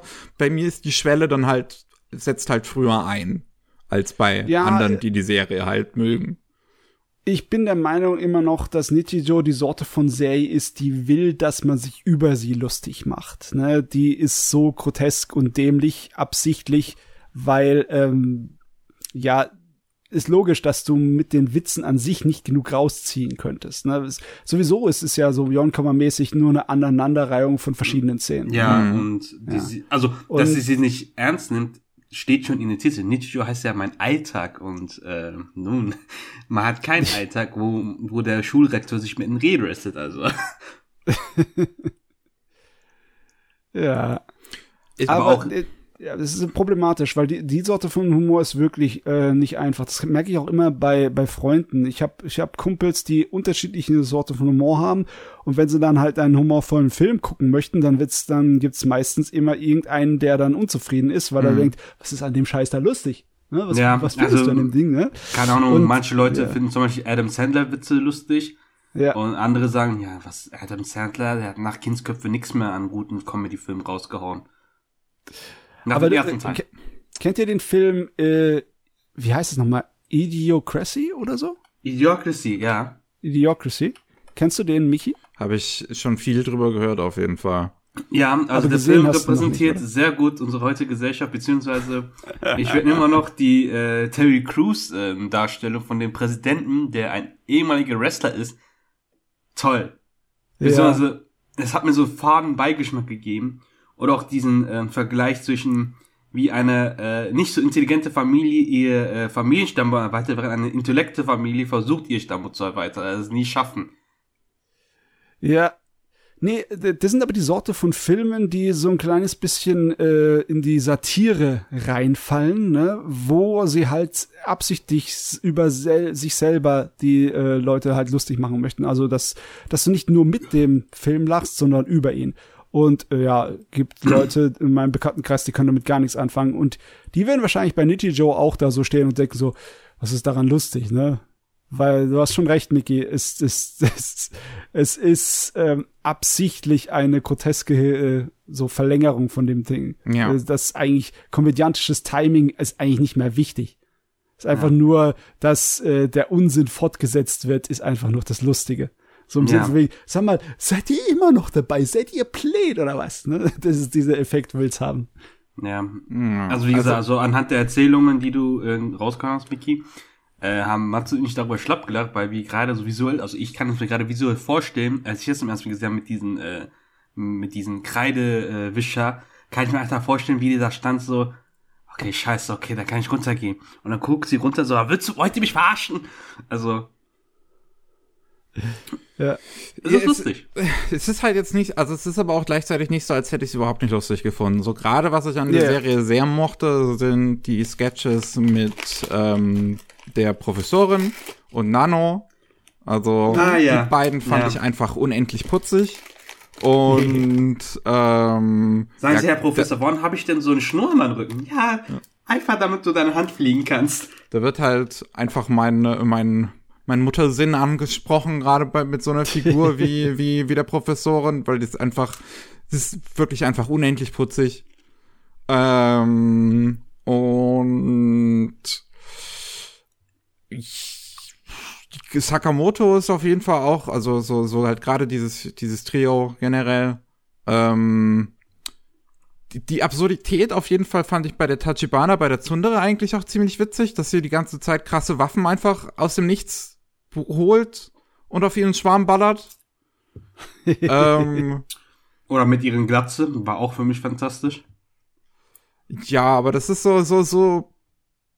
Könnt einzelne Sketches durchgehen, so mal mochte ich die, mal mochte ich die nicht. So generell mochte ich die Serie schon irgendwie. Äh, Gerade ist sie halt einfach nun mal extrem gut produziert. Äh, die sieht unfassbar gut aus. Und es gibt auch, also gerade in einer Szene in Episode 6 war ich sehr überrascht von, gibt so eine äh, CGI-Kamerafahrt, die wirklich tadellos auf eine 2D-Kamerafahrt äh, wechselt, wo man wirklich den Schnitt von, von CGI zu 2D, wo die Figuren ausgetauscht werden, nicht sieht, weil das ja. so perfekt gemacht ist. Kyoto ähm, Animation hat viel zu viel Spaß gehabt mit der Serie. also die ist äh, halt nun mal wirklich unfassbar toll produziert. Aber sonst, ja, das ist so, das ist so, so, so. Ich dachte, ich gucke mir das halt jetzt mal an. Ich denke mir, mit sowas wie Lucky Star hätte ich wahrscheinlich mehr Spaß. Das ist wahrscheinlich mehr meins. Oder auch das, was jetzt der, der ähm, Mangaka von Ichijo jetzt äh, zuletzt erst gemacht hat, dieses City heißt es einfach nur. Das soll wohl ein bisschen weniger abgedreht sein und geht dann um eine College-Studentin und deren Leben. Ähm, ja. ja. Es ist halt so, so sowas, so, so, so, sowas wie Asumagandayo, das mochte ich zum Beispiel sehr, sehr gerne. Das ist halt eher mein ja. Humor. Das ist zwar immer noch abgefahren, aber das ist, es gibt so eine, so eine gewisse Schwelle einfach und die überschreitet Nichijou für mich und sowas wie also Mango Daio dann noch nicht. Äh, ich schätze mal, das ist auch die Frequenz von den Gags, wie oft so absurde Dinge kommen, weil bei Asumanda Daio hast du auch einige Szenen drin, die sich absichtlich so in die Länge ziehen und du denkst äh, dir auch, der, der Gag kommt daher, dass immer noch diese Blödsinn gemacht wird, wie hm. zum Beispiel, wie sie mit de, de, dem Schuh da spielen auf dem Schulweg, ne? Hm, ja. Ja, oder, ach, was war in Nichijou noch, was, äh, in Asumangadaya noch, was irgendwie so komisch hinausgezogen wurde. Es kann mich immer noch genau erinnern, dass es mit dieser einen Musik dann immer zusammen war, weißt du? Gut, ich habe die Anime-Fassung jetzt halt nie gesehen von Asumangadaya, deswegen, ich habe nur den Manga so, gelesen. okay, ja. Das ist nämlich, äh, das ist nämlich so eine Sache, ne? In der Anime-Fassung von Asumanga Daio, die hat schon einige Parallelen zu der Art und Weise, wie bei Nichijos gemacht ist. Okay. Beziehungsweise ich bin schon der Meinung, dass es ein Vorbild ist. Aber bei äh, der Asumanga Daio im Anime war es mehr Abwechslung. Ne? Im Nechijo hast du halt sehr viel schräges Zeugs. Bizarr, ja. würde man sagen. Ja. Bizarre. Ja. ja. Crazy. Crazy. Ja. Apropos crazy. ja. Ähm, ich glaube, ein eine der besten Gags war aber auch noch Domestic Violence. Ja. Das, das war ja nur gut. Also. Wo einfach dieses eine Mädel sagt, ich mache etwas, was noch nie gemacht wurde und nie wieder getan wird. Tritt nach vorne und sagt, Domestic Violence. Und sagt nichts weiter. das erinnert mich an diesen kleinen Mädchen, dieses Sexual Harassment. Don't touch me. ja. Äh, ja. Ey. Ist, ähm, ist nett. Kann man sich definitiv mal, mal angucken wenn man, wenn man auf äh, Over-the-Top-Comedy steht. Ähm, ja, also und das ist definitiv auch, auch ein wichtiger, wichtiger Bestandteil von Kyo Anis Historie. Vicky, muss es zugeben. Hört sich nicht an, ob, als ob du das freiwillig tust, aber du musst es halt zu. Ja, in meinem Kopf wird gerade eine Waffe gehalten. apropos, klingt wie Arbeit. Aber apropos Arbeit. Ähm, ich habe mir ein Anime angeguckt, also vor dem ich vor Jahren auch die Manga-Adaption auch äh, gelesen habe, und zwar äh, Zom 100, Bugs List of the Dead. Ah, jo. Okay, ja. Die, ja. Die Geschichte von der besten ersten Episode. Ey, also ich war mega gespannt, wie die erste Folge Potti und Alter. Es ist einfach fantastisch. Ich finde es auch toll, wie jeder Reactor sagt, lol, das ist einfach Studio Mappa. So werden also Mappa-Mitarbeiter äh, behandelt. Aber ja, ähm, ich hatte echt Spaß gehabt. Also ganz kurz um die Geschichte von äh, Som 100. Es geht um äh, Akira Tendo, der von London nach Tokio gezogen ist und nach seinem College-Abschluss ähm, bei einem Entertainment-Firma äh, arbeitet ist eigentlich am ersten Tag richtig motiviert, hat auch äh, sofort einen Crush auf seine äh, älteren Arbeitskollegin und dachte sich, okay, war ein erster cooler Tag. Und nachdem dann die ähm, andere Mitkolleginnen zu sagen, ihr Abendessen gegessen, hieß es dann, jo, weiter geht's mit der Nachtschicht. Und er war erstmal vollkommen desoliert und hat dann wirklich seine ersten Überstunden gemacht und hat dann realisiert, oh, das ist eine Ausbeuterfirma, also sogenannte Black Companies. Und man mhm. sieht dann in dem Fall seinen körperlichen und psychischen Zerfall. Bis dann eines Tages eine Zombie-Apokalypse abbricht, ausbricht und er endlich seine gewünschte Freiheit wieder kriegt und er stellt dann, wie im Titel steht, eine Bucketliste. Also Dinge, die er unbedingt machen will, bevor er Zombie wird. Und ey, also wie gesagt, der Manga hat mir mega Spaß gemacht. Aber auch der Anime hat es noch mehr, weil aufgrund der visuellen und die Soundtracks, also ich finde immer noch die Szene toll. Wenn der Protagonist Akira realisiert, Moment mal, ich brauche nicht mehr zur Arbeit zu kommen. Ich bin frei.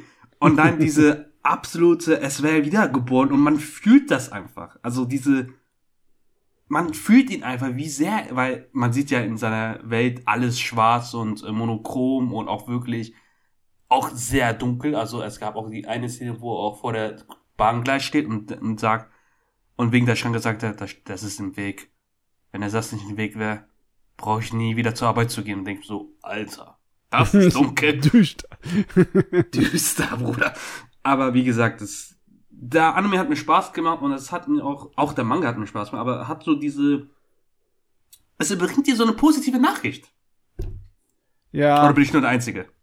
Nee, du, ich, ich wünschte mir nur, dass die Produktionsgeschichte dieses Animes eine positivere wäre, weil das ist, ja, da haben sie sich schon zu einem neuen äh, Team zusammengefunden ne, und sind voller Elian und voller Kreativität und trotzdem das, der Arbeitsalltag in der japanischen Anime-Industrie holt sie trotzdem ein und dann ist die Serie eine Katastrophe fertig zu kriegen. Das ist echt schade. Ich kann mir vorstellen, wie ein Japaner sagt, oh mein Gott, ist Sommer 100 ein Anime-Doku? Und da steht die Ganze hinter ihm, always has been. Ja, und das ist echt, also auch so traurig, ne, weil es eindeutig in so vielen Werken thematisiert wird und verteufelt wird. Und dann schaut man sich an, wie dann der Anime zu, äh, zustande gekommen ist von Some 100. Und im Endeffekt, ja, pff, selbe Scheiß. Ja. Aber, Gott, ja, anderer Tag, anderer, anderer Tag selber Scheiß, ne? Ja. Äh, anderes Jahrtausend selber Scheiß im Endeffekt. Ist auch wahr. Ja, du. Ich habe ja immer, wenn man in die guten Nachrichten über das Weltgeschehen reinkommt, da kommen immer diese dummen Sprüche von allen möglichen Politikern, ne? Und äh, eins zu eins findest du die schon beim Römischen Reich, ne? Wirklich. Keiner von denen hat sich weiterentwickelt in den letzten 2000 Jahren. Es ist Päh! Ja, ich hoffe, dass Römer hätten mal fleißiger sein sollen. Äh, Anime hoffe ich, dass sich sich irgendwann mal weiterentwickelt, dass es so aus seinem Ding rauskommt. Weil ganz ehrlich, wenn das sich nicht ändert in nächster Zeit, dann, dann äh, protestiere ich.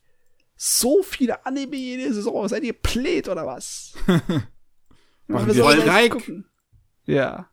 Vor allem, wie sollen die Konsumenten hinterher äh, kommen, Alter? Also, ja, denkt auch mal an uns. nee, also die, die Zuschauer sind definitiv nicht die Priorität, das sind die Arbeiter, aber trotzdem hier, what the fuck. Ey. Ja. Ah, ja, das ist, ist eine gute Überleitung. Da kann ich ja noch mal kurz mal erwähnen, was ich alles für einen Rotz geguckt habe. Ja, seid ihr bereit? Bitte, ja. Trommelwirbel, bitte. So hart bereit. Yeah.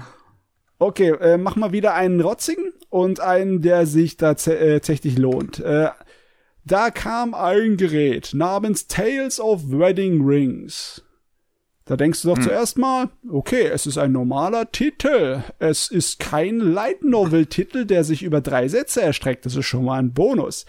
Es ist Klingt nicht nach so einem ja. netten Romance an wie Tony Carver. Nein, ist es nicht. Es ist, es, es ist, es ist ein relativ typischer Isekai Harem Trash, der nur auf Fanservice gemacht ist. Mann. Der Hauptcharakter ist absolut nervig und dämlich, die Mädels sind genauso schlimm und es ist eigentlich 99% der Zeit nur nackte Haut auf eine Art und Weise dargestellt, wo du dir auch denkst, seit wann interessieren mich Brüste nicht mehr? Ah, ja, nachdem es, seitdem es solche Animes gibt. Es liegt nur am Anime. äh, okay, ja. also so wie äh, 100 Girlfriends. Nee, nee, der ist um einiges besser. Der ist lustig abgedreht und vollkommen plem plem. Der hier ist einfach nur sowas von 0815 billig. Das ist. Ja, Tales ah, of Wedding Rings ist der aktuelle Manga von Maybe. Ähm, die ja. haben vorher, äh, wie heißt es nochmal, hier Amnesia, äh, Dusk Maiden of Amnesia gemacht. Und ja, der war auch schon mal besser. Ich meine, der kommt ja aus dem Erwachsenenbereich, ne? Ja, ja. Maybe. Und das hat aber nichts zu sagen. Es gibt genug Autoren, die aus dem Erwachsenenbereich kamen. Ja, bei, mhm. bei Tales of Wedding Rings, ich habe nur mal diese, ähm, auf einer, auf einer Convention hatte ich nur mal die ähm, Virtual Reality Version vom ersten Kapitel gesehen. Okay. Ähm, die Square Enix irgendwie gemacht hat. Und hm. ähm, die war ganz nett. Ich habe gehört, dass eigentlich die ähm, Dynamik zwischen den beiden Hauptfiguren recht gut geschrieben sein soll, zwischen dem männlichen und der äh, der Blonden. Der Prinzessin. Ähm, also, ich weiß nicht, ob die Anime-Fassung das anders adaptiert, aber ich fand's langweilig. Okay. Um, also ich, ja. Ja. ja. Ich, so ich, interessant, ich also von dem, was ich jetzt gehört habe, ist, ähm, weil, weil im Manga ist, glaube ich, so zumindest, dass so richtig nackte Haut auch erst später wirklich dann irgendwann gezeigt worden ist und ab da dann mehr konstant. Also, dass der Fanservice-Anteil erst im Manga später größer wird. Und im Anime scheint die das jetzt irgendwie in Anführungszeichen zu korrigieren, dass sie schon mehr nackte Haut in Szenen einbauen, wo sie im Manga nicht waren. Ja, also ähm, ich, ich kann es mir halt nicht mehr leisten, ihm mehr, äh, äh, ihnen mehr Zeit zu geben. Wenn die erste Episode mich ankotzt, dann muss ich halt äh, den Schlussstrich ziehen. Es sind so viele Animes, das ist halt auch der Nachteil. Hm. Aber die, in, der, in der ersten Episode haben sie sehr viel reingequetscht. Ne? Hm. Das Mädel, das mit ihrem ähm, ja Aufpasser in unsere Welt reist, um sich hier zu verstecken, dann halt mit dem Jungen groß wird, ne, so seine Kindheitsfreundin und dann irgendwann in die äh, Fantasy-Welt zurück muss, aber der Junge folgt ihr und dann auf einmal so, ähm, ja, sie soll heiraten und er springt rein und sagt, nein, stopp! Und dann sind sie auf einmal verlobt miteinander und schon geht die nackte Haut los. Alles in der ersten Episode. Das ist, äh, ja. Ich weiß nicht, wie der Manga es da gemacht hat, aber hat mich nicht überzeugt. Ich finde es nur interessant tatsächlich, dass wir gerade eine Saison haben, wo wir tatsächlich drei äh, Anime, also drei 23-minütige Dinger haben ähm, mit, mit nackter Haut. Also mit, mit die tatsächlich auch ähm, Brustwarzen zeigen. Weil ja. das, das, bekommen wir heutzutage eigentlich relativ selten nur noch, weil Edgy eher sowas geworden ist, was weniger in der Anzahl geworden ist. Dafür sind die Edgy Anime selber extremer geworden. Ja, es ist ein kleines bisschen so, dass sie den ähm, schwindenden ähm, Erwachsenenmarkt sozusagen auffangen, ne? weil mhm. es werden halt weniger produziert in dem Bereich und es ist alles von unglaublich mieser Qualität, weil ja, es ist Zeitalter des Internets, da kannst du es vergessen. Nicht nur Anime werden wir nicht produziert, generell werden Kinder in Japan nicht produziert. Äh, das stimmt auch wieder. Das äh. stimmt auch wieder. Wie hieß noch mal der Polit japanische Politiker Abe, Abe Toyama ja. oder so, der vor kurzem Shin, der Shinzo Abe? Shinzo Abe, ja. genau. Der, der schreit aus seinem Geist heraus, mehr, ihr müsst mehr produzieren. oh Mann. auf jeden Fall, ich habe noch ein Gegenbeispiel, ne? Weil ich habe ja versprochen, wenn ich einen ja, Bots ja. bringe, dann bringe ich auch irgendwas Interessantes. Erstmal die und schlechten, das, dann die guten, ne? Ja, ja. Das Interessante, das äh, meiner Meinung nach sehr, sehr positiven Fanservice hat, ist Hokkaido Girls are super adorable. Und mhm. da sagt der Titel schon alles. Es geht um ja. einen Kerl aus Tokio, der nach Hokkaido zieht und natürlich zieht er da mitten im Winter hoch, wo natürlich alles voll Schnee liegt. Äh, der Vollidiot wäre gleich am ersten Tag irgendwo äh, verfroren, wenn er nicht auf ein nettes Mädel getroffen hat, die äh, ihm zum Bus gebracht hat und mitgenommen hätte, die er dann heraus, herausstellt, ist aus seiner Schule. Und das ist ein Gal, also im Sinne von wegen wirklich auch aufgemacht und mag ihre Mode und mag das tiefe Dekolleté, auf das sie sehr stolz ist. Und die hat auch keinerlei Probleme im Winter äh, mit kurzen Rock rumzurennen, weil die Hardcore ist. und so Kaido-Mädchen ist, ist, es gewohnt. Yeah. Ähm, die ist ähm, ziemlich ähnlich an anderen bekannteren Charakteren, wie zum Beispiel unserer Marin, ne, aus, ja, ähm, Dress Up äh, Darling? Stopp, nochmal? Äh, Dress Up Darling. Dress Up Darling? My Dress ja. Up Darling. Okay, sorry, ich habe dich gerade nicht verstanden. Ja, aber ja. Marin aus My Dress Up Darling ist wahrscheinlich das große Vorbild für das Mädel. Die ist sehr aufgeweckt, sehr positiv, sehr, ähm, ja, ich würde nicht sagen aggressiv, aber sehr proaktiv, was sehr so offen. Äh, ja, sehr offen, was Beziehungen und etc. angeht. Nicht, dass sie jetzt sofort äh, äh, versucht, ihn abzuschleppen, aber sie äh, geht relativ schnell auf Tuchfühlung. Sie ist sehr, sehr freundlich und sie liebt es sofort, ihre, ähm, ihren Charme auszuspielen. Und es ist, es ist sehr putzig, den beiden zuzusehen, weil die von Anfang an sehr, sehr sympathisch sind. Da kommen noch ein paar andere Gals in der Serie zu, aber die äh, lässt sich erstmal Zeit für das Hauptmädel und unseren Junge und wie die sich kennenlernen. Und es ist äh, sehr, sehr lustig. Besonders, weil dann auch Hokkaido-spezifische Sachen so mit reinkommen. Ne? In, in Japan, ich weiß nicht, ob ihr da schon von mal gehört habt, es ist üblicher, dass man in Japan, wenn man sich mit Freunden trifft, trifft man sich irgendwo draußen in der Stadt. Ne? Trifft sich mhm. in einem Café oder trifft sich in einem Park oder sonst irgendwas, macht etwas. Man geht nicht wirklich zueinander zu Hause hin und äh, guckt dann da Fernsehen oder ähm, zockt und äh, isst Süßigkeiten und sowas. Das macht man nicht. Also bei uns ist es ja eher so gang und gäbe, ne? Nee, ich kann das auch. Ja, aber in Hokkaido kannst du das nicht machen. Es ist viel zu kalt. Und es ist auch dort, wo er wohnt, ist absolut in der Pampa. Da gibt's nicht viel zu machen. Also dort wird gleich mal dann äh, dasselbe gemacht, was wir machen. Wir gehen zum Freund rüber und dann gucken wir Video und äh, futtern Chips. Ne? Das ist natürlich für das Mädel äh, null Standard. Aber unser behüteter Junge aus Tokio, der, dem fällt gleich das Herz aus, äh, aus der Hose raus. wenn, das, wenn das hübsche Mädel, das sich um seinen Arm da sofort geschmiegt hat, ihn gleich mal am ersten Tag sagt, hey, komm, wir gehen zu mir. Meine Eltern sind gerade nicht da, lass uns einen Film gucken. ja, aber ich kenne das auch. So dieses, ja, ja, nee, wir gehen nicht zu mir nach Hause. Das kenne ich auch. Ja. Auf jeden Find Fall, das Ding ist äh, total charmant. Ich liebe es, es ist cool. Erinnert mich so ein bisschen an die Prämisse von äh, Nagatoro, dass diesmal Nagatoro ein bisschen freundlicher unterwegs ist. Ja, ja, er wird nicht getriezt, keine Sorge. Ja gut, dann muss ich das mal äh, den Graf schicken. Der Graf ist ja ein absoluter Sucker für Nagatoro. ähm, ja. Okay. Ich habe da ja, auf also jeden den, Fall auch Bock drauf. Jo. Also den Anime habe ich mir auch mir, also auf Crunchyroll ist er jetzt auf meiner Startseite aufgeploppt. Der Titel hat mir schon sofort so kurios gemacht und habe es sofort auf meine Liste gesetzt. Ist Sehr auf gut. jeden Fall mal eine Gelegenheit, äh, so ein bisschen angenehm. Ich, ich finde es, manchmal ist es echt seltsam. Ich weiß zwar im Kopf, wie ich das unterscheiden kann, unangenehmen, unangebrachten Fanservice von Zeugs, das ich irgendwie positiv empfinde, aber so aus dem Kontext gesehen ist es schwer zu sagen, ne?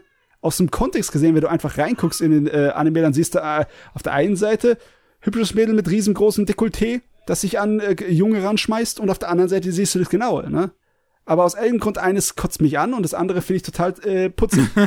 und das ist wirklich dann kleinste Details und Unterschiede in der Art und Weise, wie es geschrieben wird und wie es dargestellt wird von Kamera und von Regie und etc. vielmehr. Und das muss man auch selber sich mal angucken, weil ja. da kann ich euch sonst viel, viel davon erzählen. Ne? Also wie gesagt, zum Beispiel jetzt mit äh, 100 Girlfriends, ich habe mir nur ein, zwei Clips gesehen und dachte mir so, was ist denn das denn bitte? Ja, das, ist, das ist was ganz anderes. 100 Girlfriends ist eine Parodie. Ja. Da war ich auch nur so, was bin ich sehend? ja. Ähm, also die Fakt mit diesem Kuss-Zombie und dann dass sie nur Kiss Kiss äh, sich sprechen, weil sie unter so einem komischen Virus haben oder dass dass eine der tausende Protagonistinnen ähm, beinahe am Kommen ist, nur weil der Protagonist in einem Kitzeln ist, war ich auch so, ha? Du darfst dich nicht auf das Internet verlassen, ja? Ja. ja. Da, da, da wird der Kontext gekillt. Der stirbt zuerst. Also, ja, also du merkst dich so, yo, okay, muss, will ich da reingucken? Ist das nur out of context? Aber, ja. Nee, aber, ja, also Hokkaido Girls, ja, bei uns wäre es die äh, nordische Mädels, ne? Die werden dann sagen, kühle Brise, ne? okay. möglich, möglich. Ja. Gut, ich würde sagen, an der Stelle machen wir erstmal eine kurze Pause. Yes. Gute Idee. Und äh, dann geht es gleich weiter. Wir sind wieder da beim 226. Anuslam Podcast. Ja, Hier. Mats hat uns gerade eben noch einen neuen Eindruck, äh, einen Eindruck über die neue Saison gegeben. Ähm, ich habe davor noch über Nichito geredet. L, hast du noch irgendwas? Ich habe es am Anfang angekratzt. Ich habe ähm, die zweite Staffel von äh, Vinland Saga durchgeguckt. Ah, yes. Ja. Und auch als, ich habe davor auch den Manga gelesen, ich bin auch aktuell in Chapter. Oh, Und- das ist natürlich sehr, sehr gut, sehr, sehr gut. Ja. Und ich bin äußerst zufrieden. Also mein Manga-Herz hat aufgeschlagen, geweint. Und Okay. Also nicht negativ, sondern positiv. Und ähm, ja, ich weiß nicht, wie tief ihr auf die Materie ange- eingegangen seid, weil ich weiß, dass ihr letztes Jahr noch einen hatte, der über Vinland Saga zweite Staffel gesprochen hat. Ja, ja. Wir äh, haben drüber geredet, aber das schadet nicht, dann nochmal drüber zu reden. Das ist Vinland Saga, es ist ein dickes Ding. Ja, Also von mir aus, die Sache ist so, dass ich halt den Manga und die Story, die hier jetzt als Anime umgesetzt wurde, schon vor langer Zeit soweit gelesen hatte. Es war also Ja. für mich nichts Neues, deswegen ähm, habe ich es auch ehrlich gesagt noch nicht zu Ende geguckt. Ich habe halt nur geguckt und so, äh, ja, ihr habt es fantastisch umgesetzt, das reicht mir. Habt ihr brav gemacht. ja. ja, nee, das war bei mir genauso. Aber ähm, ja, also wie gesagt, äh, Vinland Saga hat, also die zweite Staffel hat echt gute Arbeit geleistet. Ich fand es ein bisschen schade, ein bisschen, ich finde es, wenn ich das sagen kann, schon ein bisschen dämlich, dass man ähm, die zweite Staffel droppt, weil es halt keine Action hat. Nee, du, ich, ich kann schon Also- verstehen, dass es eine ungewohnt ist, weil es was komplett anderes als die erste Staffel ist. Ja, aber, Aber ja. für mich hat es nicht abgeschreckt, sondern es war, also Vinland Saga ist nicht umsonst neben Vagabund und Berserk zu den ähm, Big Three der Seinen Mangas. Ja, Ja. es ist unglaublich, besonders weil halt Vinland Saga da ähm, am spätesten dazu gekommen ist, ne? Das ist der jüngste von all denen. Ja. Und es passt sehr gut. Also, soll ich ganz kurz erzählen, was so abgegangen ist, so, so einen kleinen Recap oder derartiges? So ganz klein, weil wir, wir, also die, Okay. die Hörer von unserem Podcast wissen schon, aber die Leute, die jetzt zum ersten Mal zuhören, wissen es vielleicht noch nicht. Okay, also ähm, die Sta zweite Staffel spielt einige nach der ersten Staffel. Wir äh, springen nicht sofort zu Thorfinn, dem Protagonisten, sondern eher zu seiner anderen bessere oder kommenden bessere Hälfte, und zwar Einar. Und erfahren in der ersten Hälfte, wie seine, äh, wie seine Familie abgeschlachtet wird und wie er als Sklave dann ähm, verkauft wird und trifft dann auf Thorfinn. Und ja, und dann erfährt oder erfahren oder sehen Thorfinns Entwicklung und der Sinn des Lebens und der Grauen des Krieges und was Träume sind und ja, das ist so die Prämisse von Vinland Staffel 2 oder wie ich es gerne nenne, Farmland Saga Staffel 2. Farmland. Ja. Okay, ja. Oder Stardew Valley, wie ich es liebevoll gerne nenne. Es ist auf jeden Fall wie der, die Rückkehr aus dem Krieg, ne? Weil Thorfinn ist von äh, dem, was in der ersten Staffel passiert ist, ziemlich gezeichnet, ne? Und Also- äh, ja, er war ja eine relativ eintötige ähm, Rächerfigur. In Er war eine absolute. Tötungsmaschine. Also er war Ja, eine ja. absolute, also ich beschreibe es gerne, wenn Staffel 1 um Tod ging, geht Staffel 2 um Leben. Genau, weil äh, das ist jetzt das erste Mal, dass äh, Thorfinn wirklich eine heftige Entwicklung durchmacht. Und das ist eine ziemlich schmerzhafte auch, die äh, sich relativ Ja. lange zieht. Ähm, Ja. Das ist natürlich anstrengend, aber ich finde, sowas ist auch sehr belohnend, wenn man, man dann das Ergebnis Am Ball bleibt. Ja. Ja, ja. Und ähm, es ist nicht nur schmerzhaft, ihn anzusehen, sondern auch die Leute um seine Umgebung, weil jeder von jeglicher Art von Krieg ja oder von den Grauen des Krieges ja gebrandmarkt wurde oder ähm, Ja. Namen davon hat. Also äh, Einer, der dadurch seine Familie verlor und als Sklave verkauft wurde, oder zum Beispiel der ähm, äh, Sklavenmeister oder Farmbesitzer Catel, Mhm. der dermaßen Angst hat und eigentlich ein, so unter Zugzwang steht. Und dann gibt's noch Charaktere wie äh, König Knut. Der wirklich als, als, äh, ja, zum Mittel sieht, ne? Also äh, hier, ähm, das eigentlich keine Alternative sieht und ähm, ich finde es schön. Also ich finde es schön, wie man visuell dargestellt hat. Ähm, Openings waren auch schön gemacht, sowohl beide. Mhm. Da würde ich euch mal fragen, von was seid ihr Fans geworden? Von dem zweiten oder von dem ersten Opening? Ja, äh, wie gesagt, ich habe nicht so weit geguckt, um bis zum zweiten zu kommen. Ach so, äh, aber hole ich mir irgendwann noch nach, ne? Aber bei mir ist es sowieso nicht so dringend, weil ich weiß, dass Vinland Saga sich lange zieht und der Manga wird auch noch eine Weile laufen. Ne? Ja, also wie gesagt, also Vinland, also das hat mir Spaß gemacht. Es hat mich zu Tränen gerührt. Ähm, man hat auch einige Zusatzszenen, wie zum Beispiel mit, ähm, wie hieß ihn, Arnhates Mann, Garda. Ja. Das hat mich sehr zu Tränen gerührt. Also ich sag wirklich weinend lag ich da. Oder auch ähm, eine sch weitere schöne Szene war auch ähm, Thorfinns inneren Kampf, wo er wieder in diesem Traumwelt war. Ja. Das jetzt, war. Sag mal, ähm, ich habe es ja noch nicht zu Ende geguckt und äh, jetzt mal ohne groß viele Spoiler rauszuhauen, aber die hört wahrscheinlich auf die Staffel damit, wie er von der Farm weggeht, oder? Ja, und etwas weiter. Der kehrte no. zu irgendwas zurück. Ja, noch, noch, noch etwas weiter. Alles klar, okay, okay. Genau. So. Ja.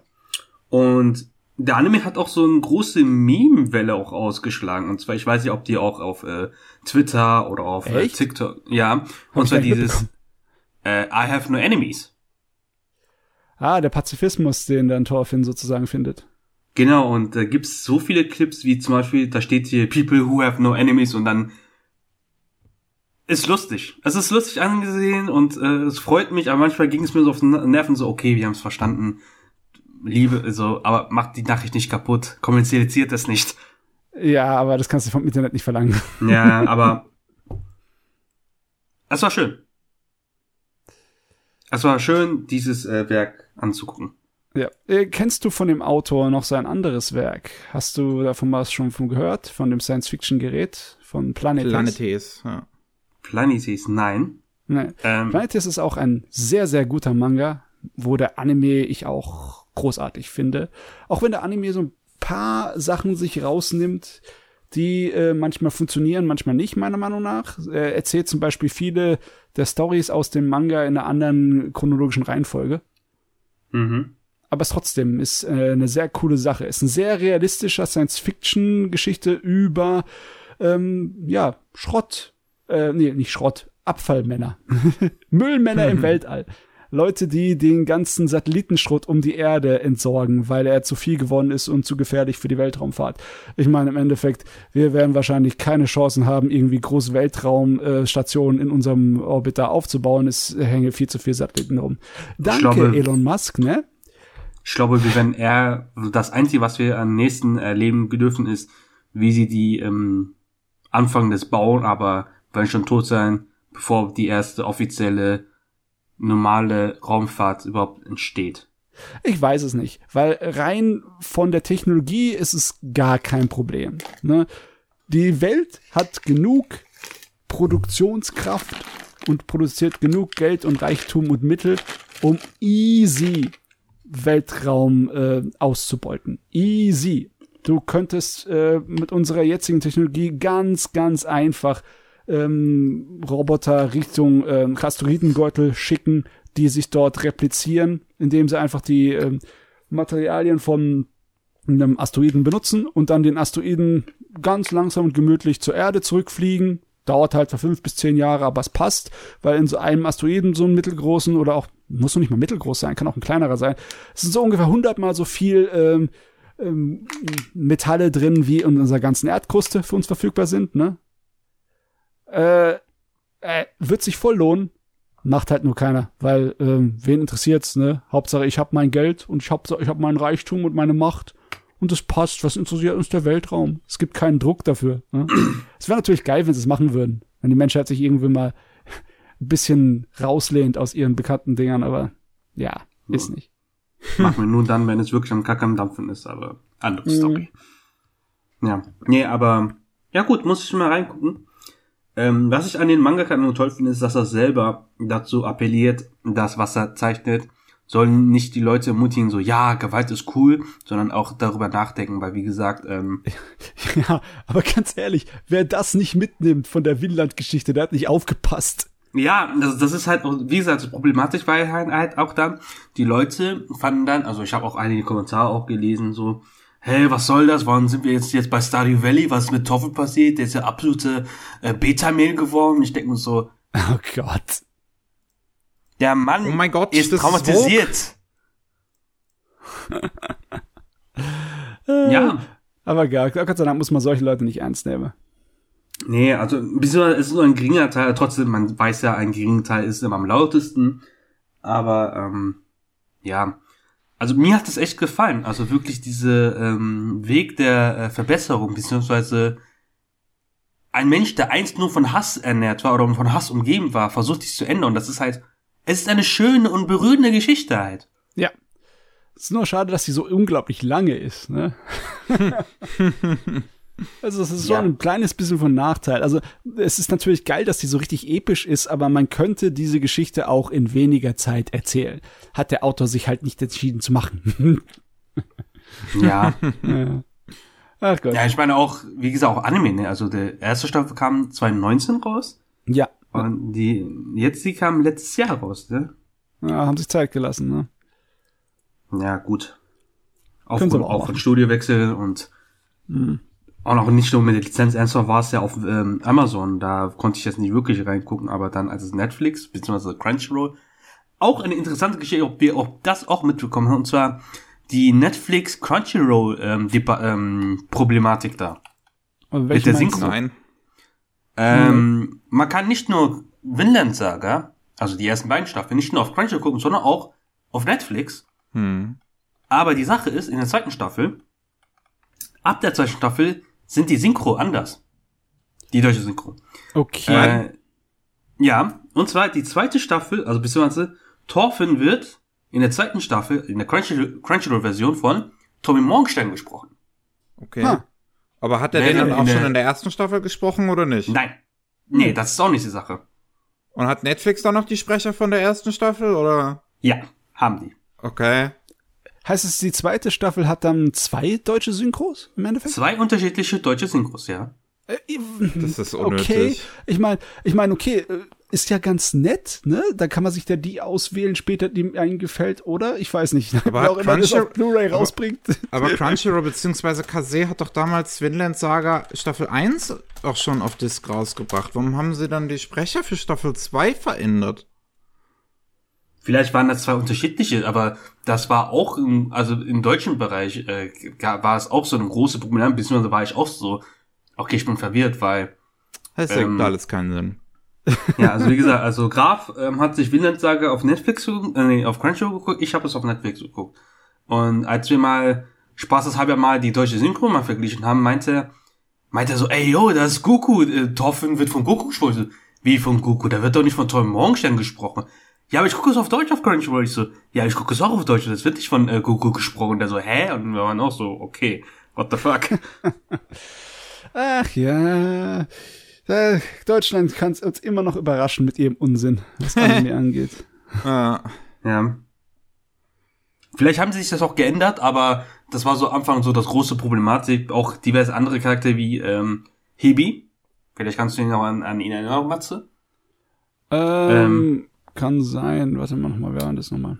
Der große äh, Wach, äh, der, Ach, der war das, ne? Ja, ja, ja. ja genau, aber der, Du, ich habe die deutsche Synchro nicht gesehen. Ich habe das auf, Ja- auf Japanisch geguckt. ja, so, zum Beispiel seine Stimme im Deutschen wird zum Beispiel, in einer Version wird er von, ähm, wie heißt noch mal der deutsche Sprecher von äh, Turk, von Scrubs? Äh, Ah, ich Ahnung. weiß, ich weiß den Namen nicht, aber ich, ich habe die Stimme sofort im Kopf, wenn Oder, also der deutsche Sprecher von Howard. Der wird, da, da, das hat die Netflix-Variante. Und auf Crunchyroll hat das eine völlig andere Stimme. Aber ja. Fand ich auch Okay. komisch, aber ja. Ich habe auch gehört, sie wollten noch in Anime auch äh, Hebis äh, Vergangenheit mehr äh, aufleuchten. Als einen Zusatz für die Anime-Zuschauer. Hm. Aber wurde aus Zeichenproduktionsgründen nicht weitergemacht. Fand ich sehr schade. Ah, ich weiß nicht, ob das stimmt, da habe ich nichts von gehört, aber ja. Also, ja, gab's auch einige Tweets und äh, im Newsletter. Und fände ich eigentlich interessant, besonders der Aspekt, weil Vinland geht ja, es hat sehr historische äh, Referenzen, also wie der König Knut. Ja, ja, der, Le der Leif Eriksson, ne? Ja, oder Leif Eriksson, ne? Ho, ho, ho, und Vinland, Leif Eriksson-Tag. ja, da muss ich, als, als ich, als ich Vinland sage, äh, zuerst geguckt, da war ich so, warte, ist das nicht Spongebob? Da so, dann habe ich geguckt, jo, Leif Erikson war streng genommen der allererste Mensch, der Amerika entdeckt hat. Zumindestens was äh, die äh, Aufzeichnung in der Geschichte angeht. Ne? Das genau. ist immer so eine Sache. Ne? Wenn es die Leute nirgendwo niedergeschrieben haben, zum, zum Beispiel noch kein Papier besaßen, es gibt ja Zeiten ja. und Welten, ne, dann wissen wir halt auch nichts davon groß. Ja. Oder auch mit dem Thema äh, Miklat oder Midgard-Wikinger. Wikinger, die eins äh, für den byzantinischen König gedient haben. Wäre auch sehr interessant gewesen, was mit Hebi eine kleine Referenz ist. Ach ja, eine feine Sache, eine sehr feine Sache, dass es Winland gibt, dass es den Anime auch dazu gibt. Das ist, finde ich, toll. Also äh, im Vergleich dazu seine ähm, Mitstreiter im Manga-Bereich, ne, wie du vorhin gesagt hast, ähm, Vagabund und Berserk, die sind nie so gut weggekommen äh, was Anime-Umsetzung angeht. Vagabund hat gar keine. Und Berserk Stimmt. hat eine ganz nette aus den 90ern und dann richtig beschissene aus den 2010ern mit richtig schlechter 3D-Grafik. Dann ist Winland richtig gut weggekommen, weil es echt hochwertig produzierte geile Serien hat. Ich wollte ja. mir immer noch ja. die TV-Fassung jetzt von, von Golden Age angucken. Golden wo sie ja Age. Änderungen gemacht haben. Also von der, vom, vom Golden Age Arc von Berserk. Ach, stimmt, die, die habe ich auch noch nicht angeguckt. Ja, stimmt, da das war ja auch neue Szenen hinzugefügt. Ja.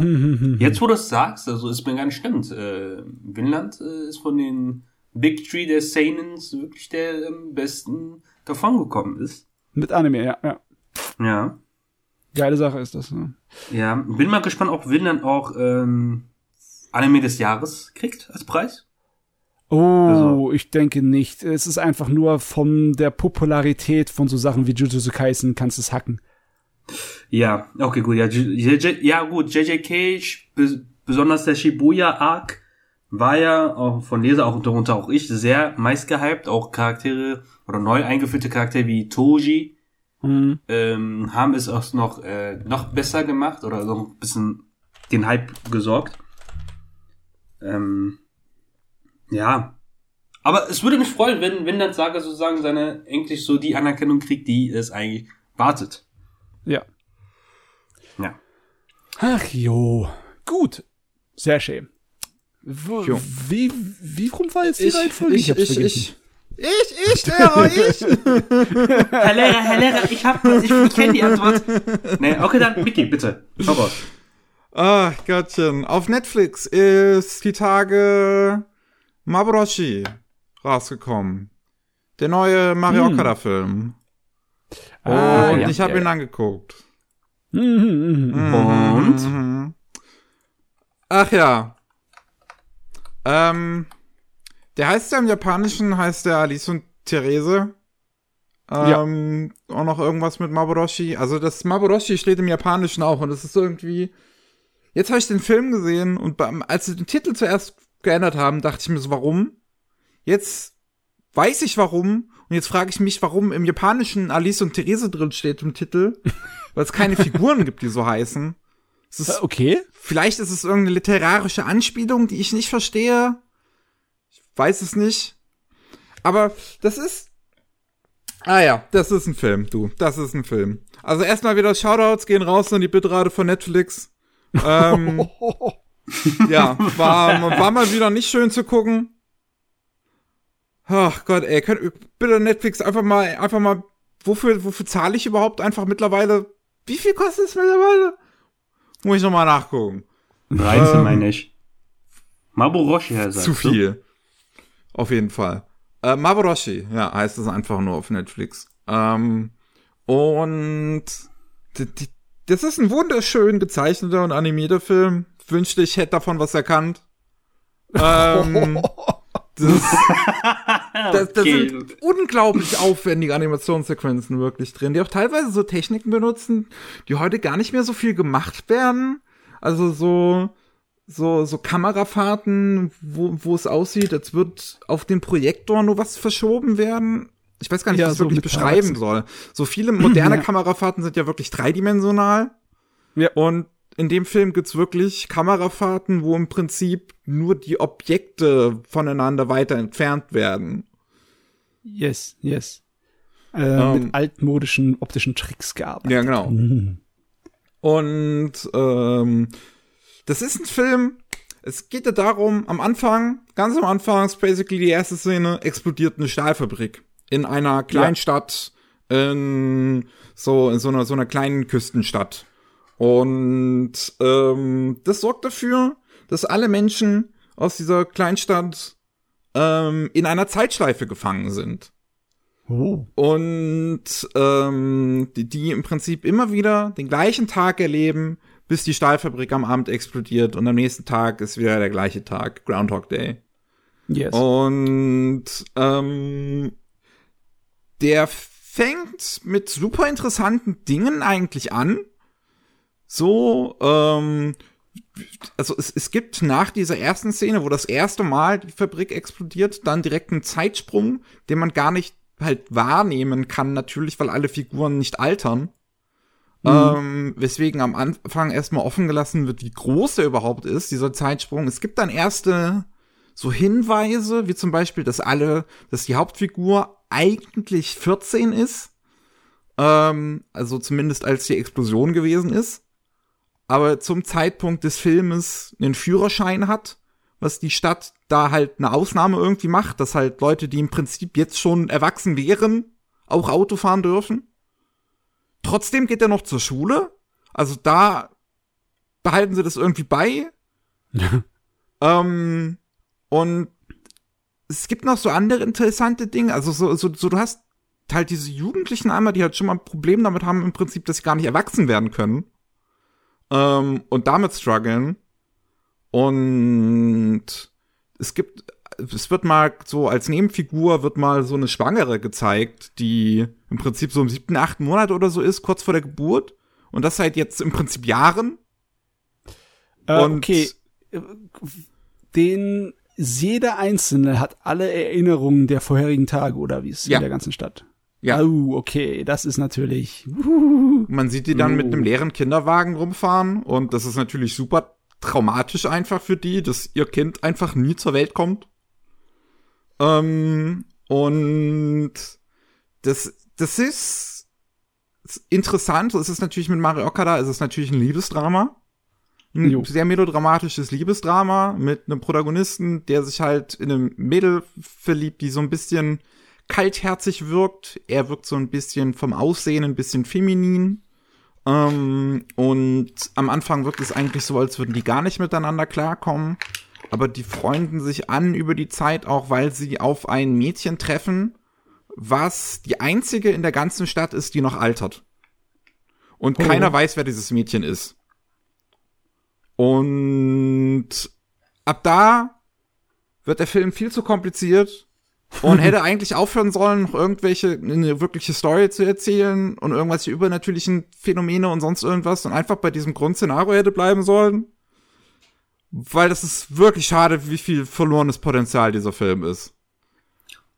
Der Weil diese Grundprämisse, Anime diese Grundprämisse, dass diese Figuren alle in der Zeitlupe, äh, in, der, in der Zeitlupe feststecken und immer wieder den gleichen Tag erleben und nicht altern, egal was passiert. Und du alte Menschen mittlerweile hast, die sich eigentlich denken, ich bin jetzt schon seit, weiß ich nicht, vier, fünf Jahren im Prinzip 90, ich habe keinen Bock mehr, ich, aber ich kann nicht sterben, weil diese ganzen Menschen auch keinen Schmerz verspüren. Also sie spüren auch keinen Schmerz oder sowas. Hm. Und ähm, das da, da, da werden total interessante Thematiken aufgemacht, auch total interessante Fässer geöffnet, so in den ersten 40 Minuten. Und dann geht die Story aber weiter. Und da ist eine Story drin, die es im Prinzip eigentlich gar nicht bräuchte. Weil du hast mit Mario Oka, da hast du eigentlich eine Autorin, die kann richtig gute Liebesdramen schreiben, Ähm, so, ich liebe die Anthem of the Heart, ich liebe Anohana und das funktioniert alles, weil das alles sehr fokussierte, kleine Geschichten sind, wo es nur um diese Char dieses Charakterdrama geht. So bei Anohana mhm. hast du natürlich so ein kleines übernatürliches Element, aber das ist wirklich minimalst gehalten. Und ich, in, in letzter Zeit kommen so ein paar, kommen immer größere, kommt immer größere Fokus bei ihren Filmen auf so Übernatürliches, was irgendwie einfach nicht funktionieren will in meinen Augen. So in Hör Blue Sky gab es schon diese komische Geistergeschichte. Ähm, in Whisker Away gab es dann dieses große Fantasyland am Ende.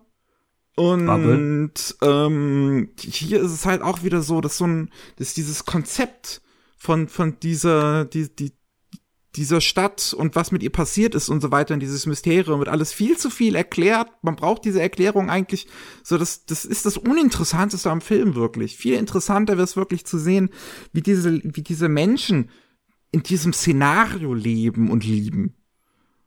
Ja. Aber darauf konzentriert sich der Film nicht. Der konzentriert sich darauf, so eine Geschichte zu, zu, zu erzählen, mit einem Plot-Twist dann so nach so 40, 50 Minuten, der eigentlich so bescheuert ist, weil alle Figuren danach sagen, halt mal, eigentlich wusste ich das schon. Das ist nur so, so konstruiert, wirklich erzählt. Man merkt es wirklich, wie es sich dazu zwingt, äh, auf diese Plot-Twists irgendwie zu verstecken am Anfang. Weil es eigentlich gar nicht funktioniert, wie es erzählt ist. Es ist irgendwie sehr, sehr schade. Besonders, weil ich bin mir bestimmt sicher, dass das Brainstorming für die Story bestimmt sehr, sehr geil war. Das, weil weil der, der Grundbausatz, das Firmament davon ist ja super interessant, aber ja. dann, dann hast du die ganzen fondanten Ideen und dann stehst du da und so, ich weiß nicht, wohin, wohin damit.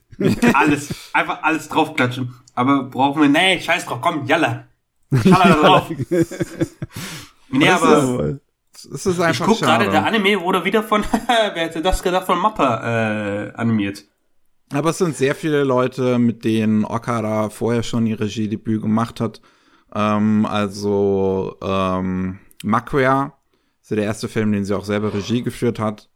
Und äh, sehr viele Leute, mit denen sie an dem Film gearbeitet haben, sind hier wieder. Also viele Regisseure, die schon da dabei waren und ihr geholfen haben. Äh, Masahiro Ando ähm, hat das Drehbuch, äh, hat, hat äh, die Storyboards wieder gezeichnet. Der hat ja auch schon Regie geführt bei ähm, Oh Maidens in Your Savage Season, was äh, Mario Okada geschrieben hat. Und ähm, ja, das sind, das sind halt sehr viele Leute, die von dem PA Works Team rübergegangen sind, dann mhm. irgendwie bei Mappa den Film produziert haben. Und ja, das ist, das ist, das ist halt ein wirklich schön aussehender Film, hat auch ein paar schöne musikalische Sequenzen. Die grundlegende Prämisse ist super interessant. So, umso länger der Film geht, umso mehr fällt er einfach auseinander. Und das ganze Ende hat so nix in mir ausgelöst, was echt schade ist. Das ist sehr, sehr bezeichnend, wenn man auf YouTube geht und das, äh, den Titel eingibt. Dann sind unter den ersten zehn Ergebnissen zwei Videos, die sagen, das Ende jetzt erklärt. Ne?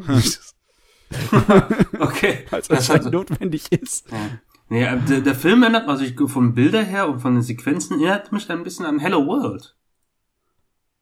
Hat da, war irgendeiner, der auch in, von diesem Film auch da jetzt auch mitgewirkt hat?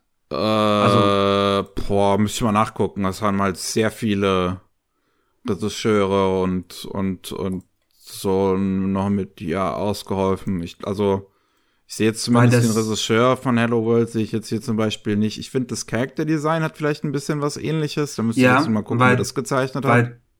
Weil die Charakterdesigns und auch die äh, ähm, Bewegung, also nicht Bewegung, aber halt auch ähm, die Modellart, also ist ja auch in CG, wenn ich das. Nee, nee, nee, nee, nee. Der ist gezeichnet. Ist? Ah, der ist gezeichnet, okay. Maboroshi ist nee, aber, gezeichnet. Okay. Nee, aber das hat mich sehr ein bisschen an äh, Hello World erinnert, also. Na, so auch mit diesen. Ich weiß nicht, ist es auch sehr futuristisch auch angelegt, der Film? Nicht wirklich. Nee, okay. Also, also ich habe auch immer noch das, ich bin fast schon äh, ein kleines bisschen oberflächlich geworden, was solche Jugenddramen, Kinofilme angucken angeht, äh, weil sie haben halt alle ein bisschen Genetik drin von dem, was funktioniert hat. Also ist alles ein bisschen von der Lichtstimmung à la Shinkai drin, ne? Äh, War Makoto Shinkai der von äh, Your Name? Ja. Ja, ja. Und, nee. Wie ist nochmal der Typ, der Garden of Words noch hat? Ich will jetzt nicht behaupten, dass Hosso da auch drin ist, aber irgendwie sehen die alle, äh, all die sehen aus einem bestimmten Guss aus, diese Jugendfilme. Und die haben nicht mhm. so viel Experimentierfreudiges drin. Tatsächlich, hier sieht's äh, auch nur ein bisschen interessant aus, alleine wegen dem Feuerwerk von der Prämisse und der schrägen Science-Fiction-Idee. Äh, ne? Aber ja, aber ja. Ah. Ich, weiß nicht, ich bin sowieso kein Mario Okada-Fan. Ich weiß auch nicht warum. Ich habe nie kapiert, wie einige Leute da mit diesen Worten rumgeschmissen haben, von wegen Genie, Genie, Genie. Ich fand es immer nur ganz nett, was sie gemacht hat. Ich bin halt nicht der Drama-Fan. Ich mag ja, halt sehr vieles, was sie eigentlich geschrieben hat. Ähm, aber in letzter Zeit so, sind so ein paar, es, es ist ein bisschen wackelig wirklich. Also ich fand Only Thunder God's Tale fand ich ja 2022 großartig. Ähm, A Whisker Away war eher so mittelmäßig. Her Blue Sky war eher so mittelmäßig. O Maidens in a Savage Season finde ich großartig. Ähm, Hisone und Masone finde ich mittelmäßig. Äh, Macquarie war ziemlich gut zumindest. Uh, ich muss, von, ich muss von, von Gundam, von Iron Blooded Dolphins immer noch die zweite Staffel gucken. Jo. Ähm, wenn ich mal gucke, sie ist ja schon seit Ewigkeiten dabei, ne? Ja. Ähm, und die hat auch bei unterschiedlichen Sachen mitgemacht, äh, wo ich gar nicht so wusste von, ich meine, nicht nur rein als Drehbuchautorin, sondern einfach nur so teilweise Aushilfe oder in Konzeptarbeiten die, äh, ja, die waren unterschiedlichen Zeugs dabei, ne? Nicht nur Drama, hm. sondern auch so ein bisschen ähm, billigeren Serien, ne? So wie Vampire Night oder so.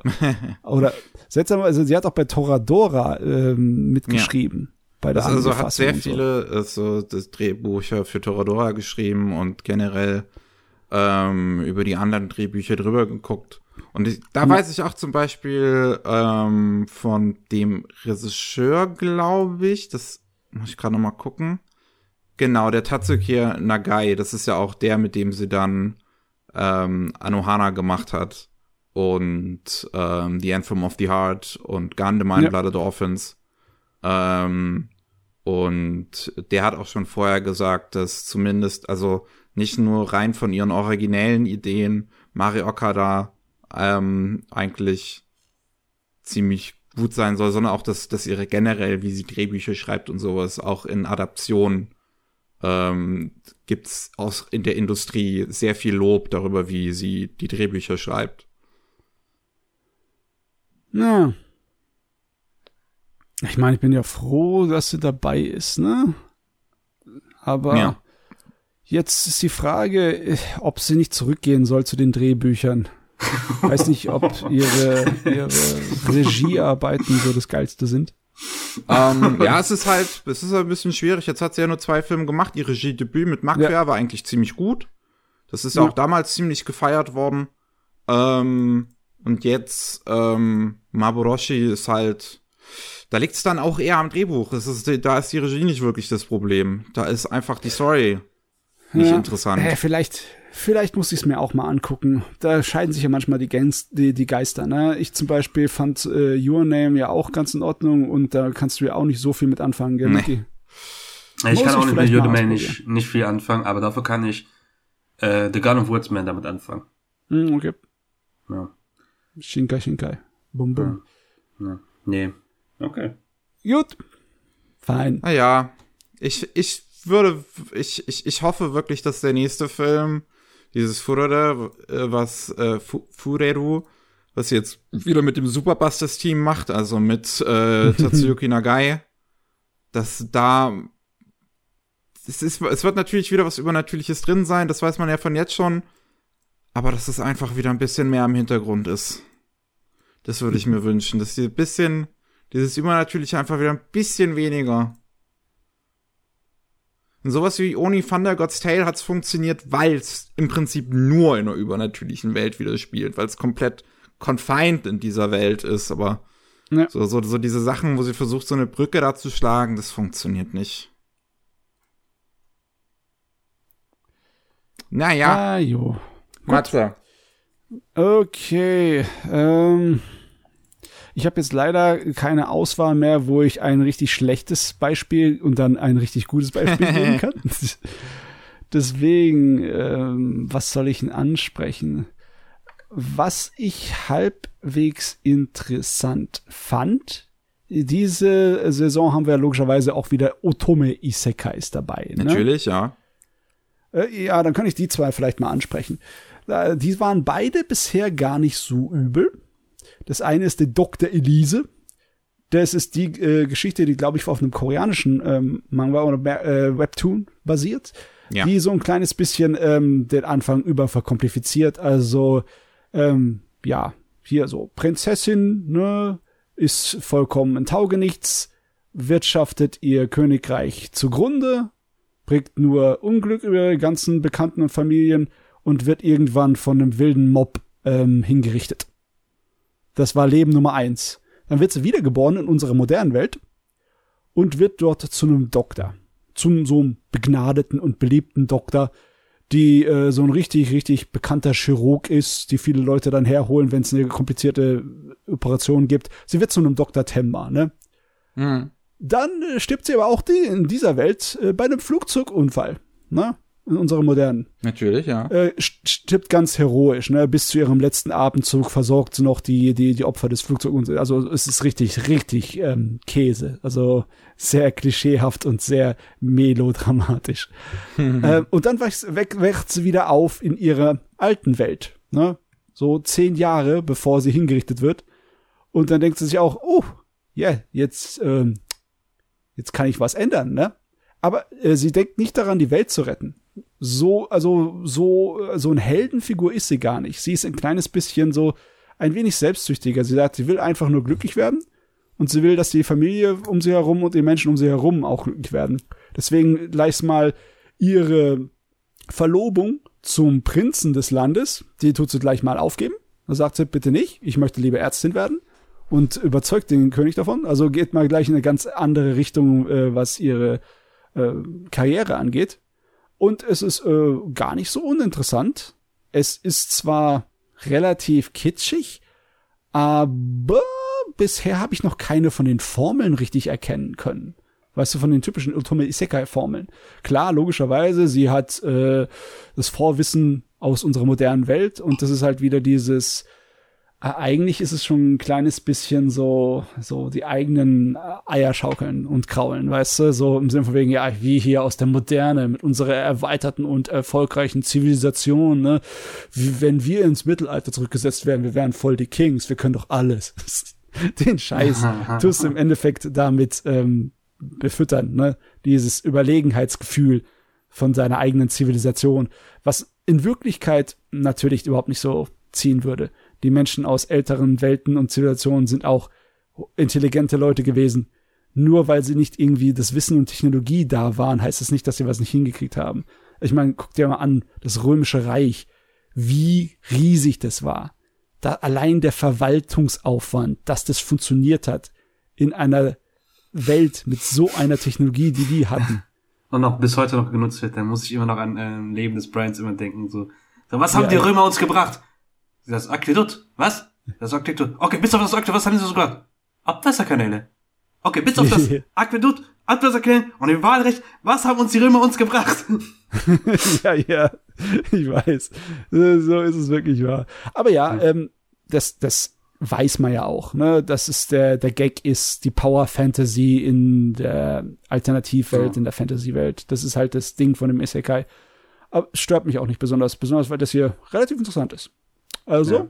die Doktorin, Frau Doktorin Elise, fein. Machen Sie mal weiter. Doktorin Elise. Ja.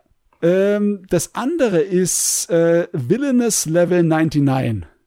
Und das ist eher. Ach, das gibt's ja auch äh, noch, ja. Ähm, ja, den, dem Schema F, ne? Also wirklich so wie ein Otome-Spiel halt ist, ne? Dass du eine Schule hast für magisch Begabte und natürlich einen Haufen hübscher Jungs, die sich äh, um Mädels scharen, das logischerweise nicht von adliger Abstammung ist, sondern nur einfach nur eine gewöhnliche, die eine besondere Magie hat und deswegen auf die Schule darf, bla bla bla.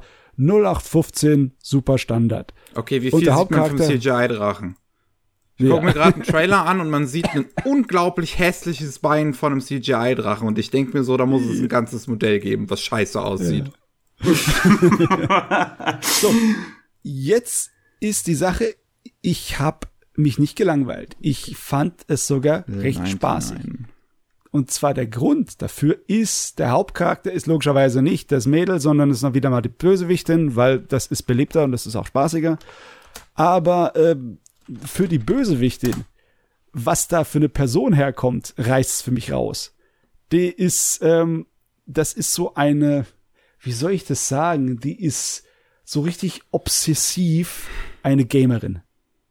Die ah. kommt in diese Welt, die kommt in diese Welt und sieht, ah, ich kann min-maxen. Und dann macht sie das. Und das Einzige, was sie ihr ganzes Leben durch ihre ganze Kindheit und durch ihre Jugend macht, ist Min-Maxen. Sie geht einfach nur Dungeons ausklären. Sie sorgt dafür, dass niemand das mitbekommt. Das funktioniert auch, weil ihre Familie, die äh, Adligen da, sie völlig vernachlässigen. Sie ist im Endeffekt ganz alleine dort in dem großen Anwesen, nur mit Bediensteten. Und sie kann machen, was sie will, weil sie ist halt die einzige von dem Haus, die Chefin. Ne? Niemand wagt sich, ihr entgegenzutun. Also tut sie nur Min-Maxen. Dann kommt sie an die Schule und ist ähm, viel stärker, als sie in dem Originalspiel, auf dem es basiert, jemals gewesen wäre. Ne? Und äh, sie ist die Sorte von Charakter, die ist ganz äh, unterkühlt, die ist so eine Kudere, ne? Die ist äh, sehr, sehr nonchalant und sehr, sehr äh, ja, trocken, was das alles angeht. Und es ist, es ist wunderbar, äh, zuzusehen, wie sie einfach da so äh, kommentarlos durchgeht und die äh, ganze Welt sich gegen sie verfroren ist, weil logischerweise, die muss auch irgendwie die Bösewichtin sein. Ne? Sie hat eine Haarfarbe, die äh, ganz versch äh, verschrien ist in dem Königreich. Das ist ja schwarzes Haar, es bringt Unglück. Und sie benutzt eine Magie, die kaum einer benutzt, äh, Dunkelheitmagie, also diese Ausgeburt des Teufels, bla bla bla bla bla. Niemand will mit ihr was zu tun, aber das juckt sie alles gar nicht. Ich bin hier, um zu minmaxen. Ähm, ja, von der Prämisse erinnert mich sehr an äh, ja. mein Next Life as the Wilderness, also mit dieser Katharina ja. Kleis.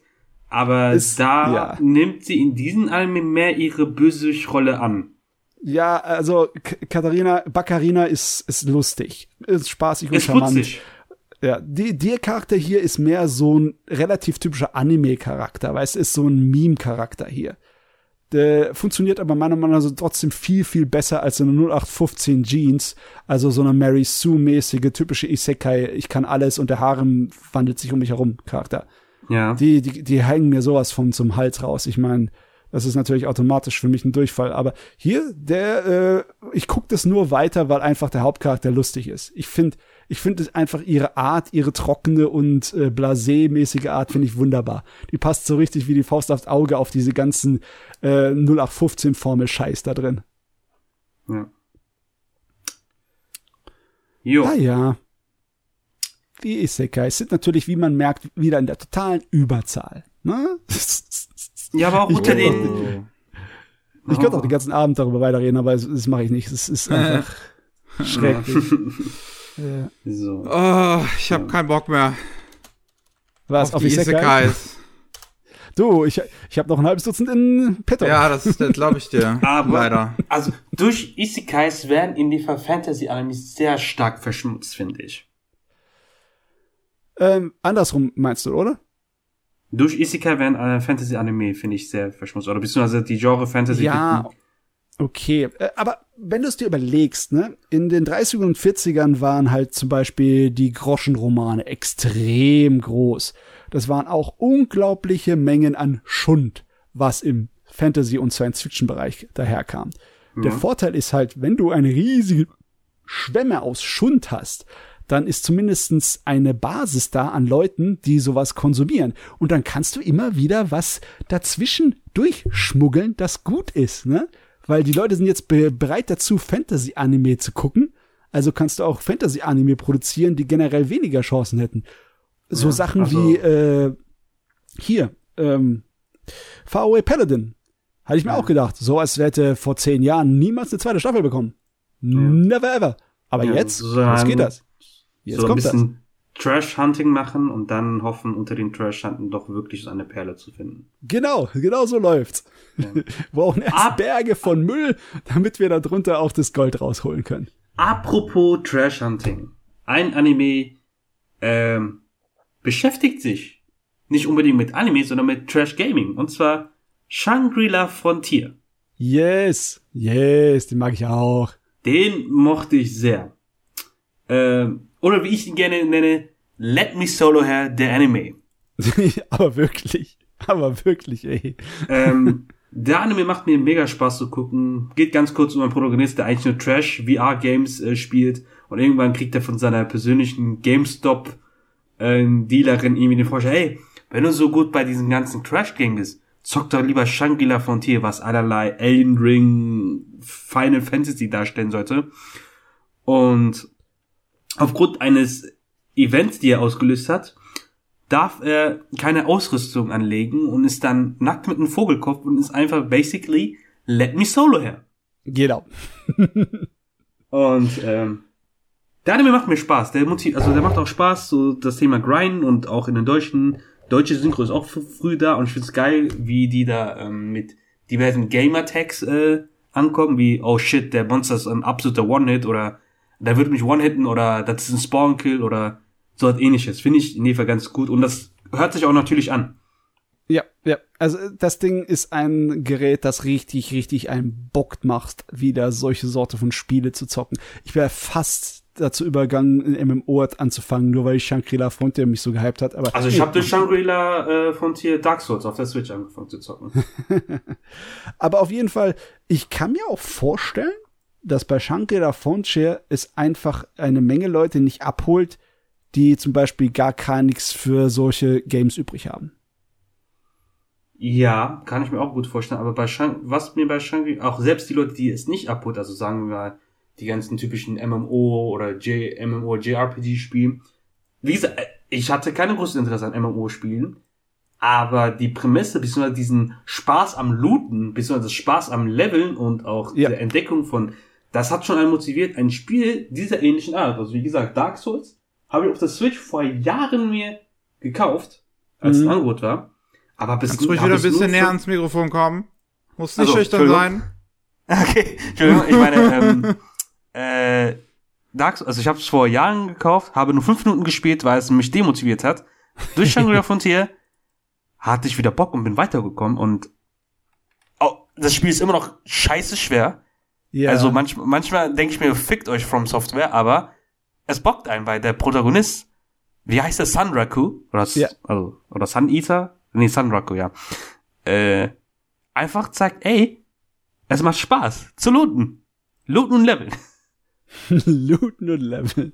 Ja, das ja, muss drin sein in dem Spiel. Ja. Ach ja. Gott, ja. Ich, ich ja. finde es nur ein bisschen schade, dass äh, das, der Anime ist tatsächlich einem vergleichsweise altem Schema gefolgt, was Produktion angeht. Die ersten paar Episoden waren so, so richtig, richtig geil gemacht, damit sie dich anlocken. Und dann ist es wieder auf ein normalsterbliches Niveau zurückgefallen, ne? Ja, das Opening ist auch eigentlich ganz cool. Ja. Und auch, war es nicht irgendein, war es nicht Nvidia, das irgendwie ähm, mit äh, produziert hat? Oder irgendeine große Computerfirma hat, da ist auch mit äh, drinne. Boah, das weiß ich jetzt wirklich nicht. War, als ich deren Symbol gesehen habe und dann stand da Mitproduktion oder Mitkooperation, war ich so lol. Also war ich sehr überrascht. Da müsste ich echt mal nachgucken. Ja, also ich will keine viel, äh, keine Fake News hier verbreiten, aber ich meine schon. Ich meine, das macht nicht besonders viel Sinn, wenn du mit einem Anime äh, so Sachen ja, be, äh, ja, auch wenn du VR-Zeugs, jetzt Headsets oder so, ja, irgendwie bewerben würdest damit, glaube ich aber nicht wirklich, dass es so groß viel Sinn macht. Ich weiß es jetzt aber wirklich nicht. Ja. Weil das Problem ist, bei so einem Anime-Produktionsfirma kann ja, was weiß ich, wie viele Leute auf dem Komitee hocken. Das ist ja heutzutage, beziehungsweise seit Ewigkeiten schon so, ne? Das ist auch so ein großer David gegen Goliath-Kampf, ey. Ja, ist es wirklich. Also wo die äh, Animatoren und Director wirklich an den kreativen Freiheit setzt, äh, pochen immer gern die größten Sponsoren und Produzenten wirklich darauf, dass man auf die alten oder auf den sicheren äh, Pfad geht, auch wenn nicht unbedingt der sichere Pfad nicht der beste Pfad ist, aber. Ich meine, ja. das Einzige, was ich hier, wenn ich auf Wikipedia gehe, dann sehe ich, dass letzt, äh, nee, nicht letztes Jahr, 2022 noch, Äh, äh, es hieß, dass eine koreanische Firma namens Netmarble ein Spiel anfängt zu entwickeln. Zu Von Shangri-La? Ja, zu Shangri-La Frontier. Ja, ich habe mir den Trail oder den Thesen angeguckt und ich war erstmal ein bisschen enttäuscht, weil ich dachte, es wird genauso so ein äh, vielleicht so ein Third Person äh, Open World JRPG Spiel sein, allerlei Final Fantasy 16. Mhm. Aber sah doch wirklich so diese klassische Mobile Card Games, wo du wirklich ja. Hearthstone oder derartiges. Ja, das ist halt ein Mobile-Entwickler, leider Gottes. Ich mir wäre auch so ein ähm, Action-Rollenspiel lieber gewesen, weißt du? Das wäre richtig lustig gewesen. So allerlei Dark Souls, so. Das, das würde sogar noch mehr passen, finde ich. Ja. ja. Aber, Aber naja. Shangri-La Frontier kann ich auch empfehlen. Auch ein weiterer Überraschungshit, was mich überraschendweise äh, bockt, äh, gebockt hat zu gucken. Naja, es ist schrecklich. Das war äh, die letzte Saison im vergangenen Jahr hat mich kaputt gemacht. Es waren einfach zu viele Animes, die interessant waren. Dieses Mal mache ich das nicht, ich sag's euch. Äh, um. Nicht mal die Hälfte von all dem, was ich jetzt angefangen hat, wird überleben. Das verspreche ich. Wenn die Saison fertig ist, werde ich vielleicht vier oder fünf geguckt und alles andere hat den Tritt bekommen in den Arsch. Sehr gut. Matze, du, du klingst sehr traumatisiert. Ja, du, ich, ich, ich kann das sonst nicht mehr. Ich, ich verliere sonst meinen Spaß am Anime gucken und das, das kann nicht gehen. Ja, verstehe ich. Also deshalb bin ich auch bei diversen neuen Anime-Neuheiten immer sehr vorsichtig, wenn das heißt so, oh, dieser Anime ist voller absoluter Hype und ich gucke es mir an und denke mir, wie viele Folgen hat das ja? Zwei Folgen, ja, nee, das ist, nee, ich warte erst nach der fünften oder so. Wenn es immer noch so seinen gerechten Hype hat, dann bitte. Ja, ja. Das ist wahrscheinlich gescheiter. Also wie gesagt, beim Marcel habe ich es, also ich habe schon gehört, yo, ab jeder hat sich auf die Anime-Adaption gefreut. Aber ich war so, okay. Aber wie gesagt, nach der zweiten Staffel und nachdem ich den von der zweiten Staffel das Opening gehört habe, war ich so, okay, vielleicht sollte ich mal mit den Anime mal anfangen. Oh, ich weiß nicht. Die erste Staffel hat mir eigentlich schon gereicht. Ich war, der Anfang war ganz nett, aber dann war ich enttäuscht davon, dass es so ein 0815 schonen Ding ist, was einfach von Zeichnungen und Animationen nicht mitreißen, mich mithalten kann. War ja, ich kann so ein Werk Demon Slayer. Naja. Nee, nee. Naja, was habe ich gesagt? Ja, gar nichts. ja. Gut, ja. äh, pf, wo waren wir? Ja. Äh, Mickey. Weißt du, was richtig mitreißend ist? Was denn? Jetzt kommt's. Ein richtig guten Manga, den ich gelesen habe. Uh, uh, okay. Ja. Und zwar Shimichi Simulation ist der zweite Manga von dem Girls Last Tour Mangaka. Ist ähm, mhm. erst letzten November zu Ende gegangen. Das hätte ich letztens, okay. als ich mal, als ich neuen Manga raussuchen wollte zum Lesen, hatte ich das zufällig gesehen, dass der, dass der im November zu Ende gegangen ist. Und ähm, ich war sehr gespannt drauf, habe mir jetzt ähm, sehr fix durchgelesen, weil er wirklich gut ist. Fünf Bände sind's, 49 Kapitel. Und das ist kurz. Okay. Das ist eine der besten Sachen, die ich jemals gelesen und gesehen und an Fiktion konsumiert habe in meinem Leben. Wow, wow, und wird mich für den Rest meines Lebens prägen. What the fuck? Äh, also, wie hieß es? Shimichi Simulation? Shimichi Simulation. Also wie der Pilz Simulation. Und okay. was an dem so faszinierend ist, ist unfassbar schwer in Worte zu fassen. Ähm, der vorherige Manga, ne? Girls Last Tour. Ja. Was da bei dem das, das Szenario war, war, dass zwei Mädels mit ein bisschen Gay Energy mit einem Panzer ähm, durch postapokalyptische Welt fahren, yes. wo alles zugeschneit ist. Und da über das Leben philosophieren. Und äh, ein bisschen rumblödeln. Und das ist putzig. Das ist interessant. Es regt zum Nachdenken an. Und Shimichi Simulation schlägt in die gleiche Kerbe. Mhm. Ist ein bisschen absurder, aber auch irgendwo noch mal ein bisschen cleverer.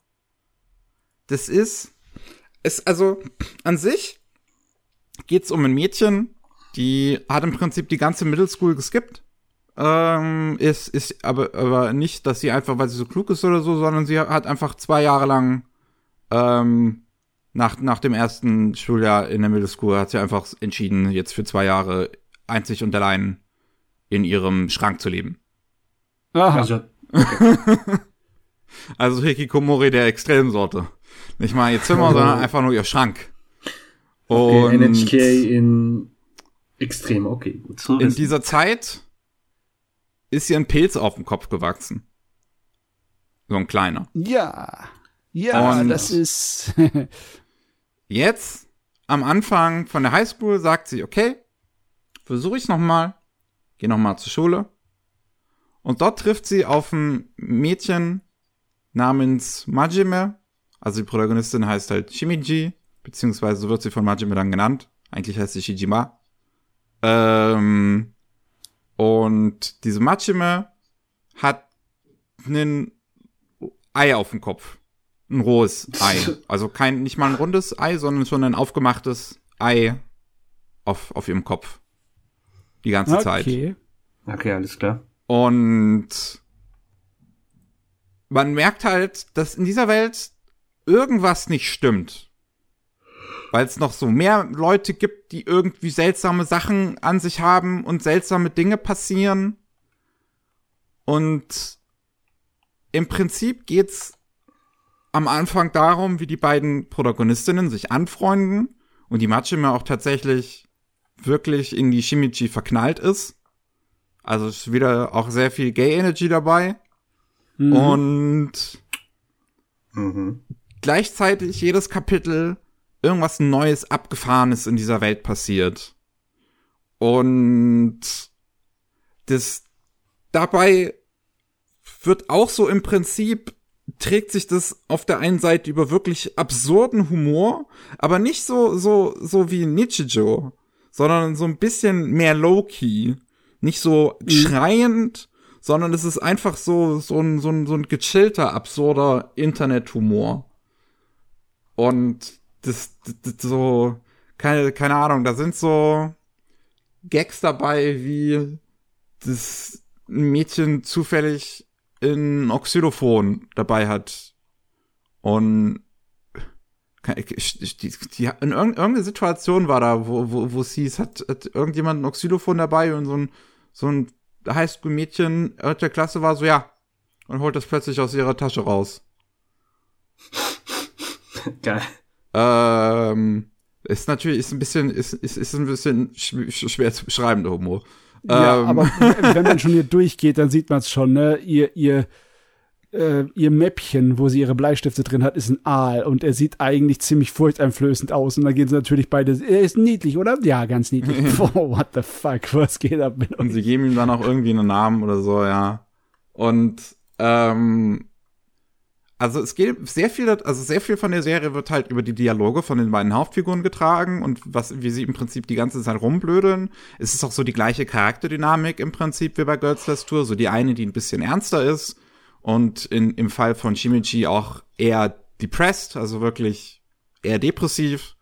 Und ähm, die andere, die Blonde, die halt ein bisschen rumblödelt.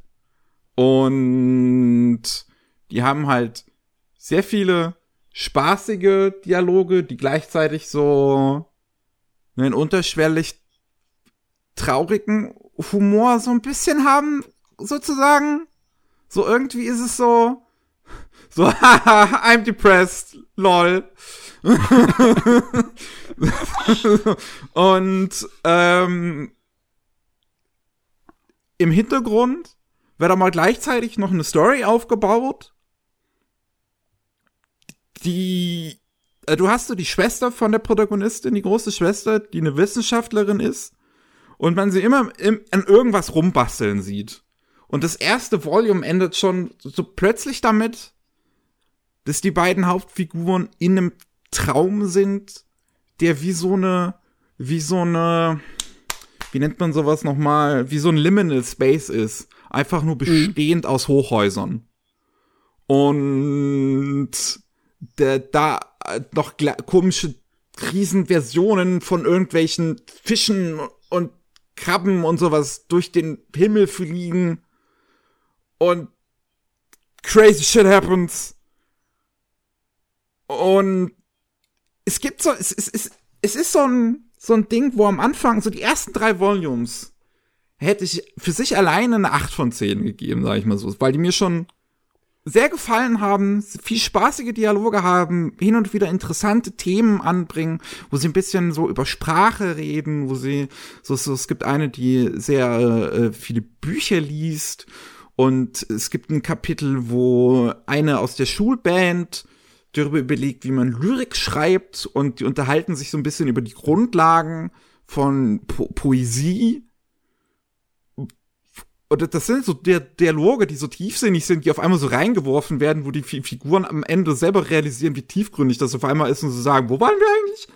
Und dann kommt am Ende vom dritten Volume ein Twist, der so hammermäßig ist. Alles, was danach passiert, ist ein absolutes Meisterwerk. Und Okay, dann darfst du aber nicht verraten. Das, das, darf das, das, das macht mich halt gerade fertig, weil das, was ich am meisten an dem Ding liebe, kann ich jetzt im Prinzip nicht darüber reden, weil das komplett spoilern würde, was passiert. Aber, Aber ja, du, äh, du kannst schon mit anderen Dingen von dem Gerät locken. Ich, äh, du brauchst einfach nur durchblättern, dann findest du schon so Sprüche, die ich sofort aufschreiben möchte, weil sie so dämlich sind, weißt du? dann siehst du hier, gehen sie in ein kleines Family-Restaurant und dann sagt, ey, ich bin zum ersten Mal in so einem Restaurant. Oh, also bist du eine Restaurant-Jungfrau. Ja, genau, ja, stimmt, die Szene. Nämlich und dann sagt zu der anderen, ah, da bist du eine, genau, eine Restaurant-Schlampe. Bitte nenn mich nicht Restaurant-Schlampe. schon, hast mich schon gewonnen gewonnen. Das reicht schon, weißt du, einmal durchgeblättert, so ein Scheiß gesehen, ich bin dabei. Ja, so ein Kapitel, wo die Protagonistin sich irgendwie ein Buch schnappen will, sich so plötzlich die Bibel schnappt und du hast einfach nur wirklich dieses eine Panel, wo drin steht, I don't get it. Wo, du siehst, wie sie die Bibel liest. oh, das erinnert mich mit One Piece mit Sabo, Alter. Und ja, stimmt, der hat auch so eine Szene gehabt. Ähm, Ach, gleichzeitig ist er auch sehr kreativ visuell gestaltet, weil an sich ist er erstmal wie ein Vier-Komma-Manga aufgebaut, mhm, wo man ja, wirklich ja. nur ein Panel von, von oben nach unten durchliest. Auf der einen Seite vier, auf der anderen Seite vier. Und aber das immer wieder aufbricht. Und mhm. zum äh, dann es sind Seiten, die sind halt mal ein bisschen, ich sag mal, wie normaler Manga mehr gestaltet. Es gibt Seiten, wo so wie, wie, wie nochmal so ein Rand drumherum gezeichnet wird über diese Vorkommapaneele. Oder wo, wo, so, so, es gibt eine Seite, wo sie über einen Donut laufen. Und dieser Donut ist über vier Paneele gestreckt, aber nicht in der Reihenfolge, wie man sie im Japanischen lesen würde, so dass es dann halt, so, so, ne, dass es irgendwie man eine, ein Viertel oben sieht und dann es ist, es ist sehr schwer zu, zu beschreiben. Aber das ist im Prinzip die obere Seite sind vier, die oberen vier Paneele sind dieser Donut. Und der geht auch über die Paneele hinaus, der Donut. Ähm, ja, also die Paneele wird dann wie ein Fenster benutzt, oder wie? So ein bisschen, ja. Und ja. ist teilweise, manchmal ist es dadurch ein bisschen schwer zu erkennen, in welcher Reihenfolge man die Paneele lesen soll, weil es halt immer wieder dieses System aufbricht wie ein Vorkommer-Manga funktioniert.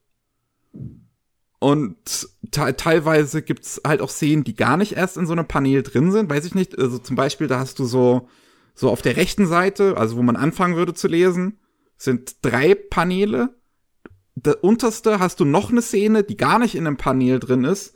Und auf der linken Seite hast du ähm, vier Vorkommapaneele. Aber ja, ja, ich, manchmal ich ist es dann so, dass man auf der rechten Seite die drei erst lesen muss, dann links die, und das untere auch noch mit und dann auf der linken Seite die vier.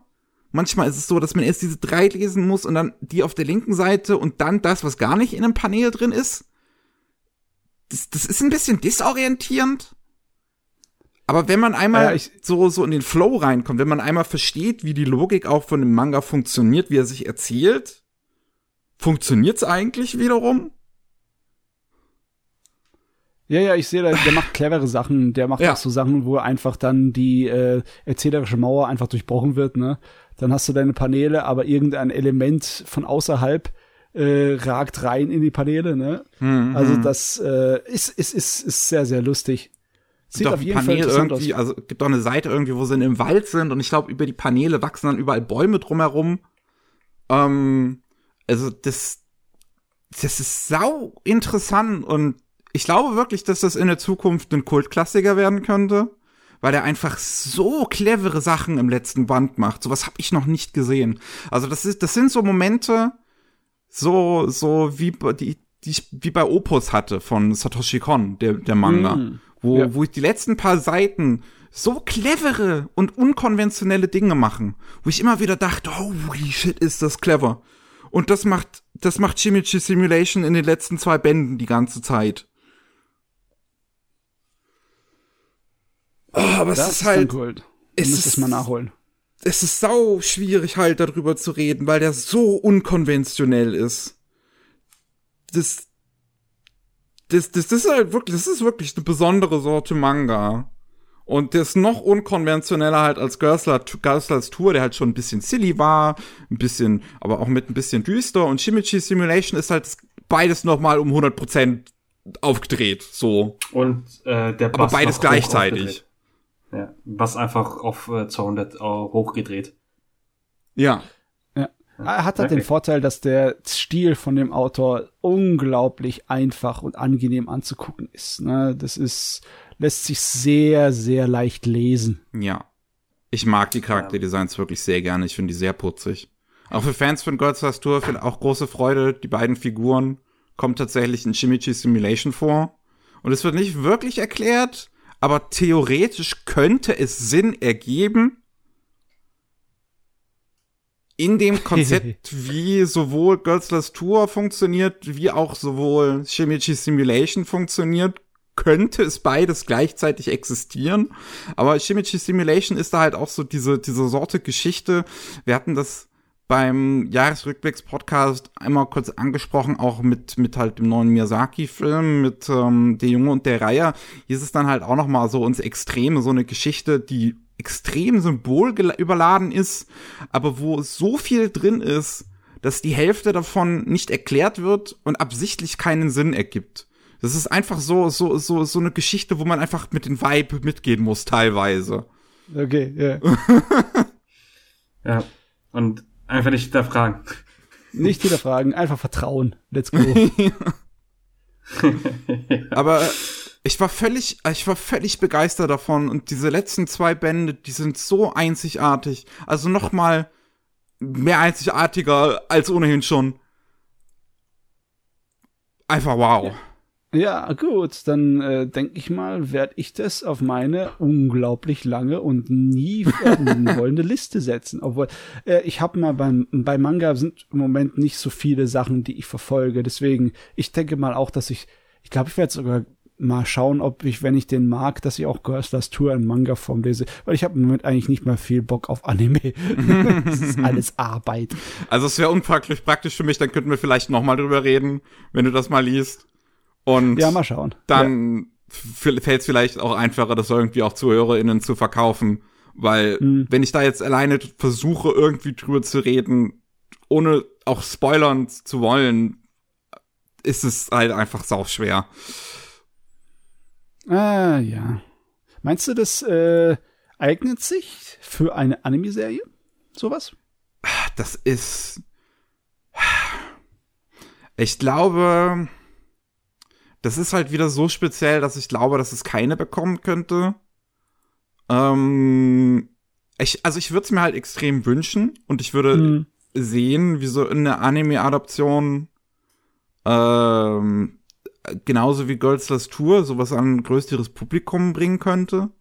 Auf der anderen Seite ist es halt so weird, dass es, glaube ich, schwer zu verkaufen ist. Also es ist halt wirklich, es ist, es ist halt nicht so wie, wie, wie Nichijo, wo einfach ein Gagfeuerwerk ist und du das jemandem okay. leicht geben kannst, in die Hand drücken kannst, sondern es ist wirklich einfach weird. Ah, ja, aber wir haben auch eine Menge schrägen Zeugs, egal ob man ihn mag oder nicht. Ach, wie hießen diese extrem schräge, experimentelle Anime mit den zwei Mädels? Mir fällt da jetzt nicht ein. Den du ähm, nicht leiden konntest, Mickey. Den ich nicht leiden konnte? Ja. Waren das die zwei Soldaten, oder? Ach, ähm, Pop Team Epic. Pop Team Epic. Also in, oh, einer, in einer Welt, in der Pop Team Epic Anime rumspringen, so mit Fortsetzungen, dann äh, ist sowas schon möglich, würde ich behaupten. Hm. ja, also war auch äh, Meme-Generator. Ja, ja. Ich würde es mir halt wirklich Fall. extrem wünschen, auf jeden Fall. Ähm, Und ich glaube auch. Ja. Ja. Also es klingt schon mega interessant. Äh, Adaption. Ich wünschte, ich hätte diesen, den Spaß bei dem bei den Werken namens Boys Abyss, hätte ich wünschte, hätte ich den Spaß gehabt. Der war absolut schlimm. Absolut schlimm. Ähm, während ich gelesen dachte ich mir in dem Fall, lasst den armen Jungen doch in Ruhe. Was wollt ihr alle von ihm? Geht kurz um an einen Protagonist, der eigentlich äh, in so einer Kleinstadt lebt mit seiner Mutter und äh, mit seiner Großmutter, hat einen Stiefbruder, der ein absoluter Hikamori ist und hat eigentlich gar keinen Bock aufs Leben, will sich umbringen, aber trifft auf seine Idol, die in den Konibi-Shop äh, arbeitet und ja, nee. Also, also ihr könnt es gerne lesen, aber ich kann, äh, aber ich kann für eure Gesundheit nicht garantieren. Oh man, okay. es gibt es gibt so einige Sachen, die sind äh, jenseits von Gut und Böse. So entweder das ist nur böse. okay, nur böse, nur böse. Aber trotzdem existieren sie. Das ist meine, mein, mein Argument, weißt du? Wenn sowas wie Pop Team Epic existieren kann, könnte rein theoretisch auch eine gute Anime-Umsetzung von Shimeji Simulation existieren. Ne? Also ich würde ja. es nicht als unmöglich erscheinen.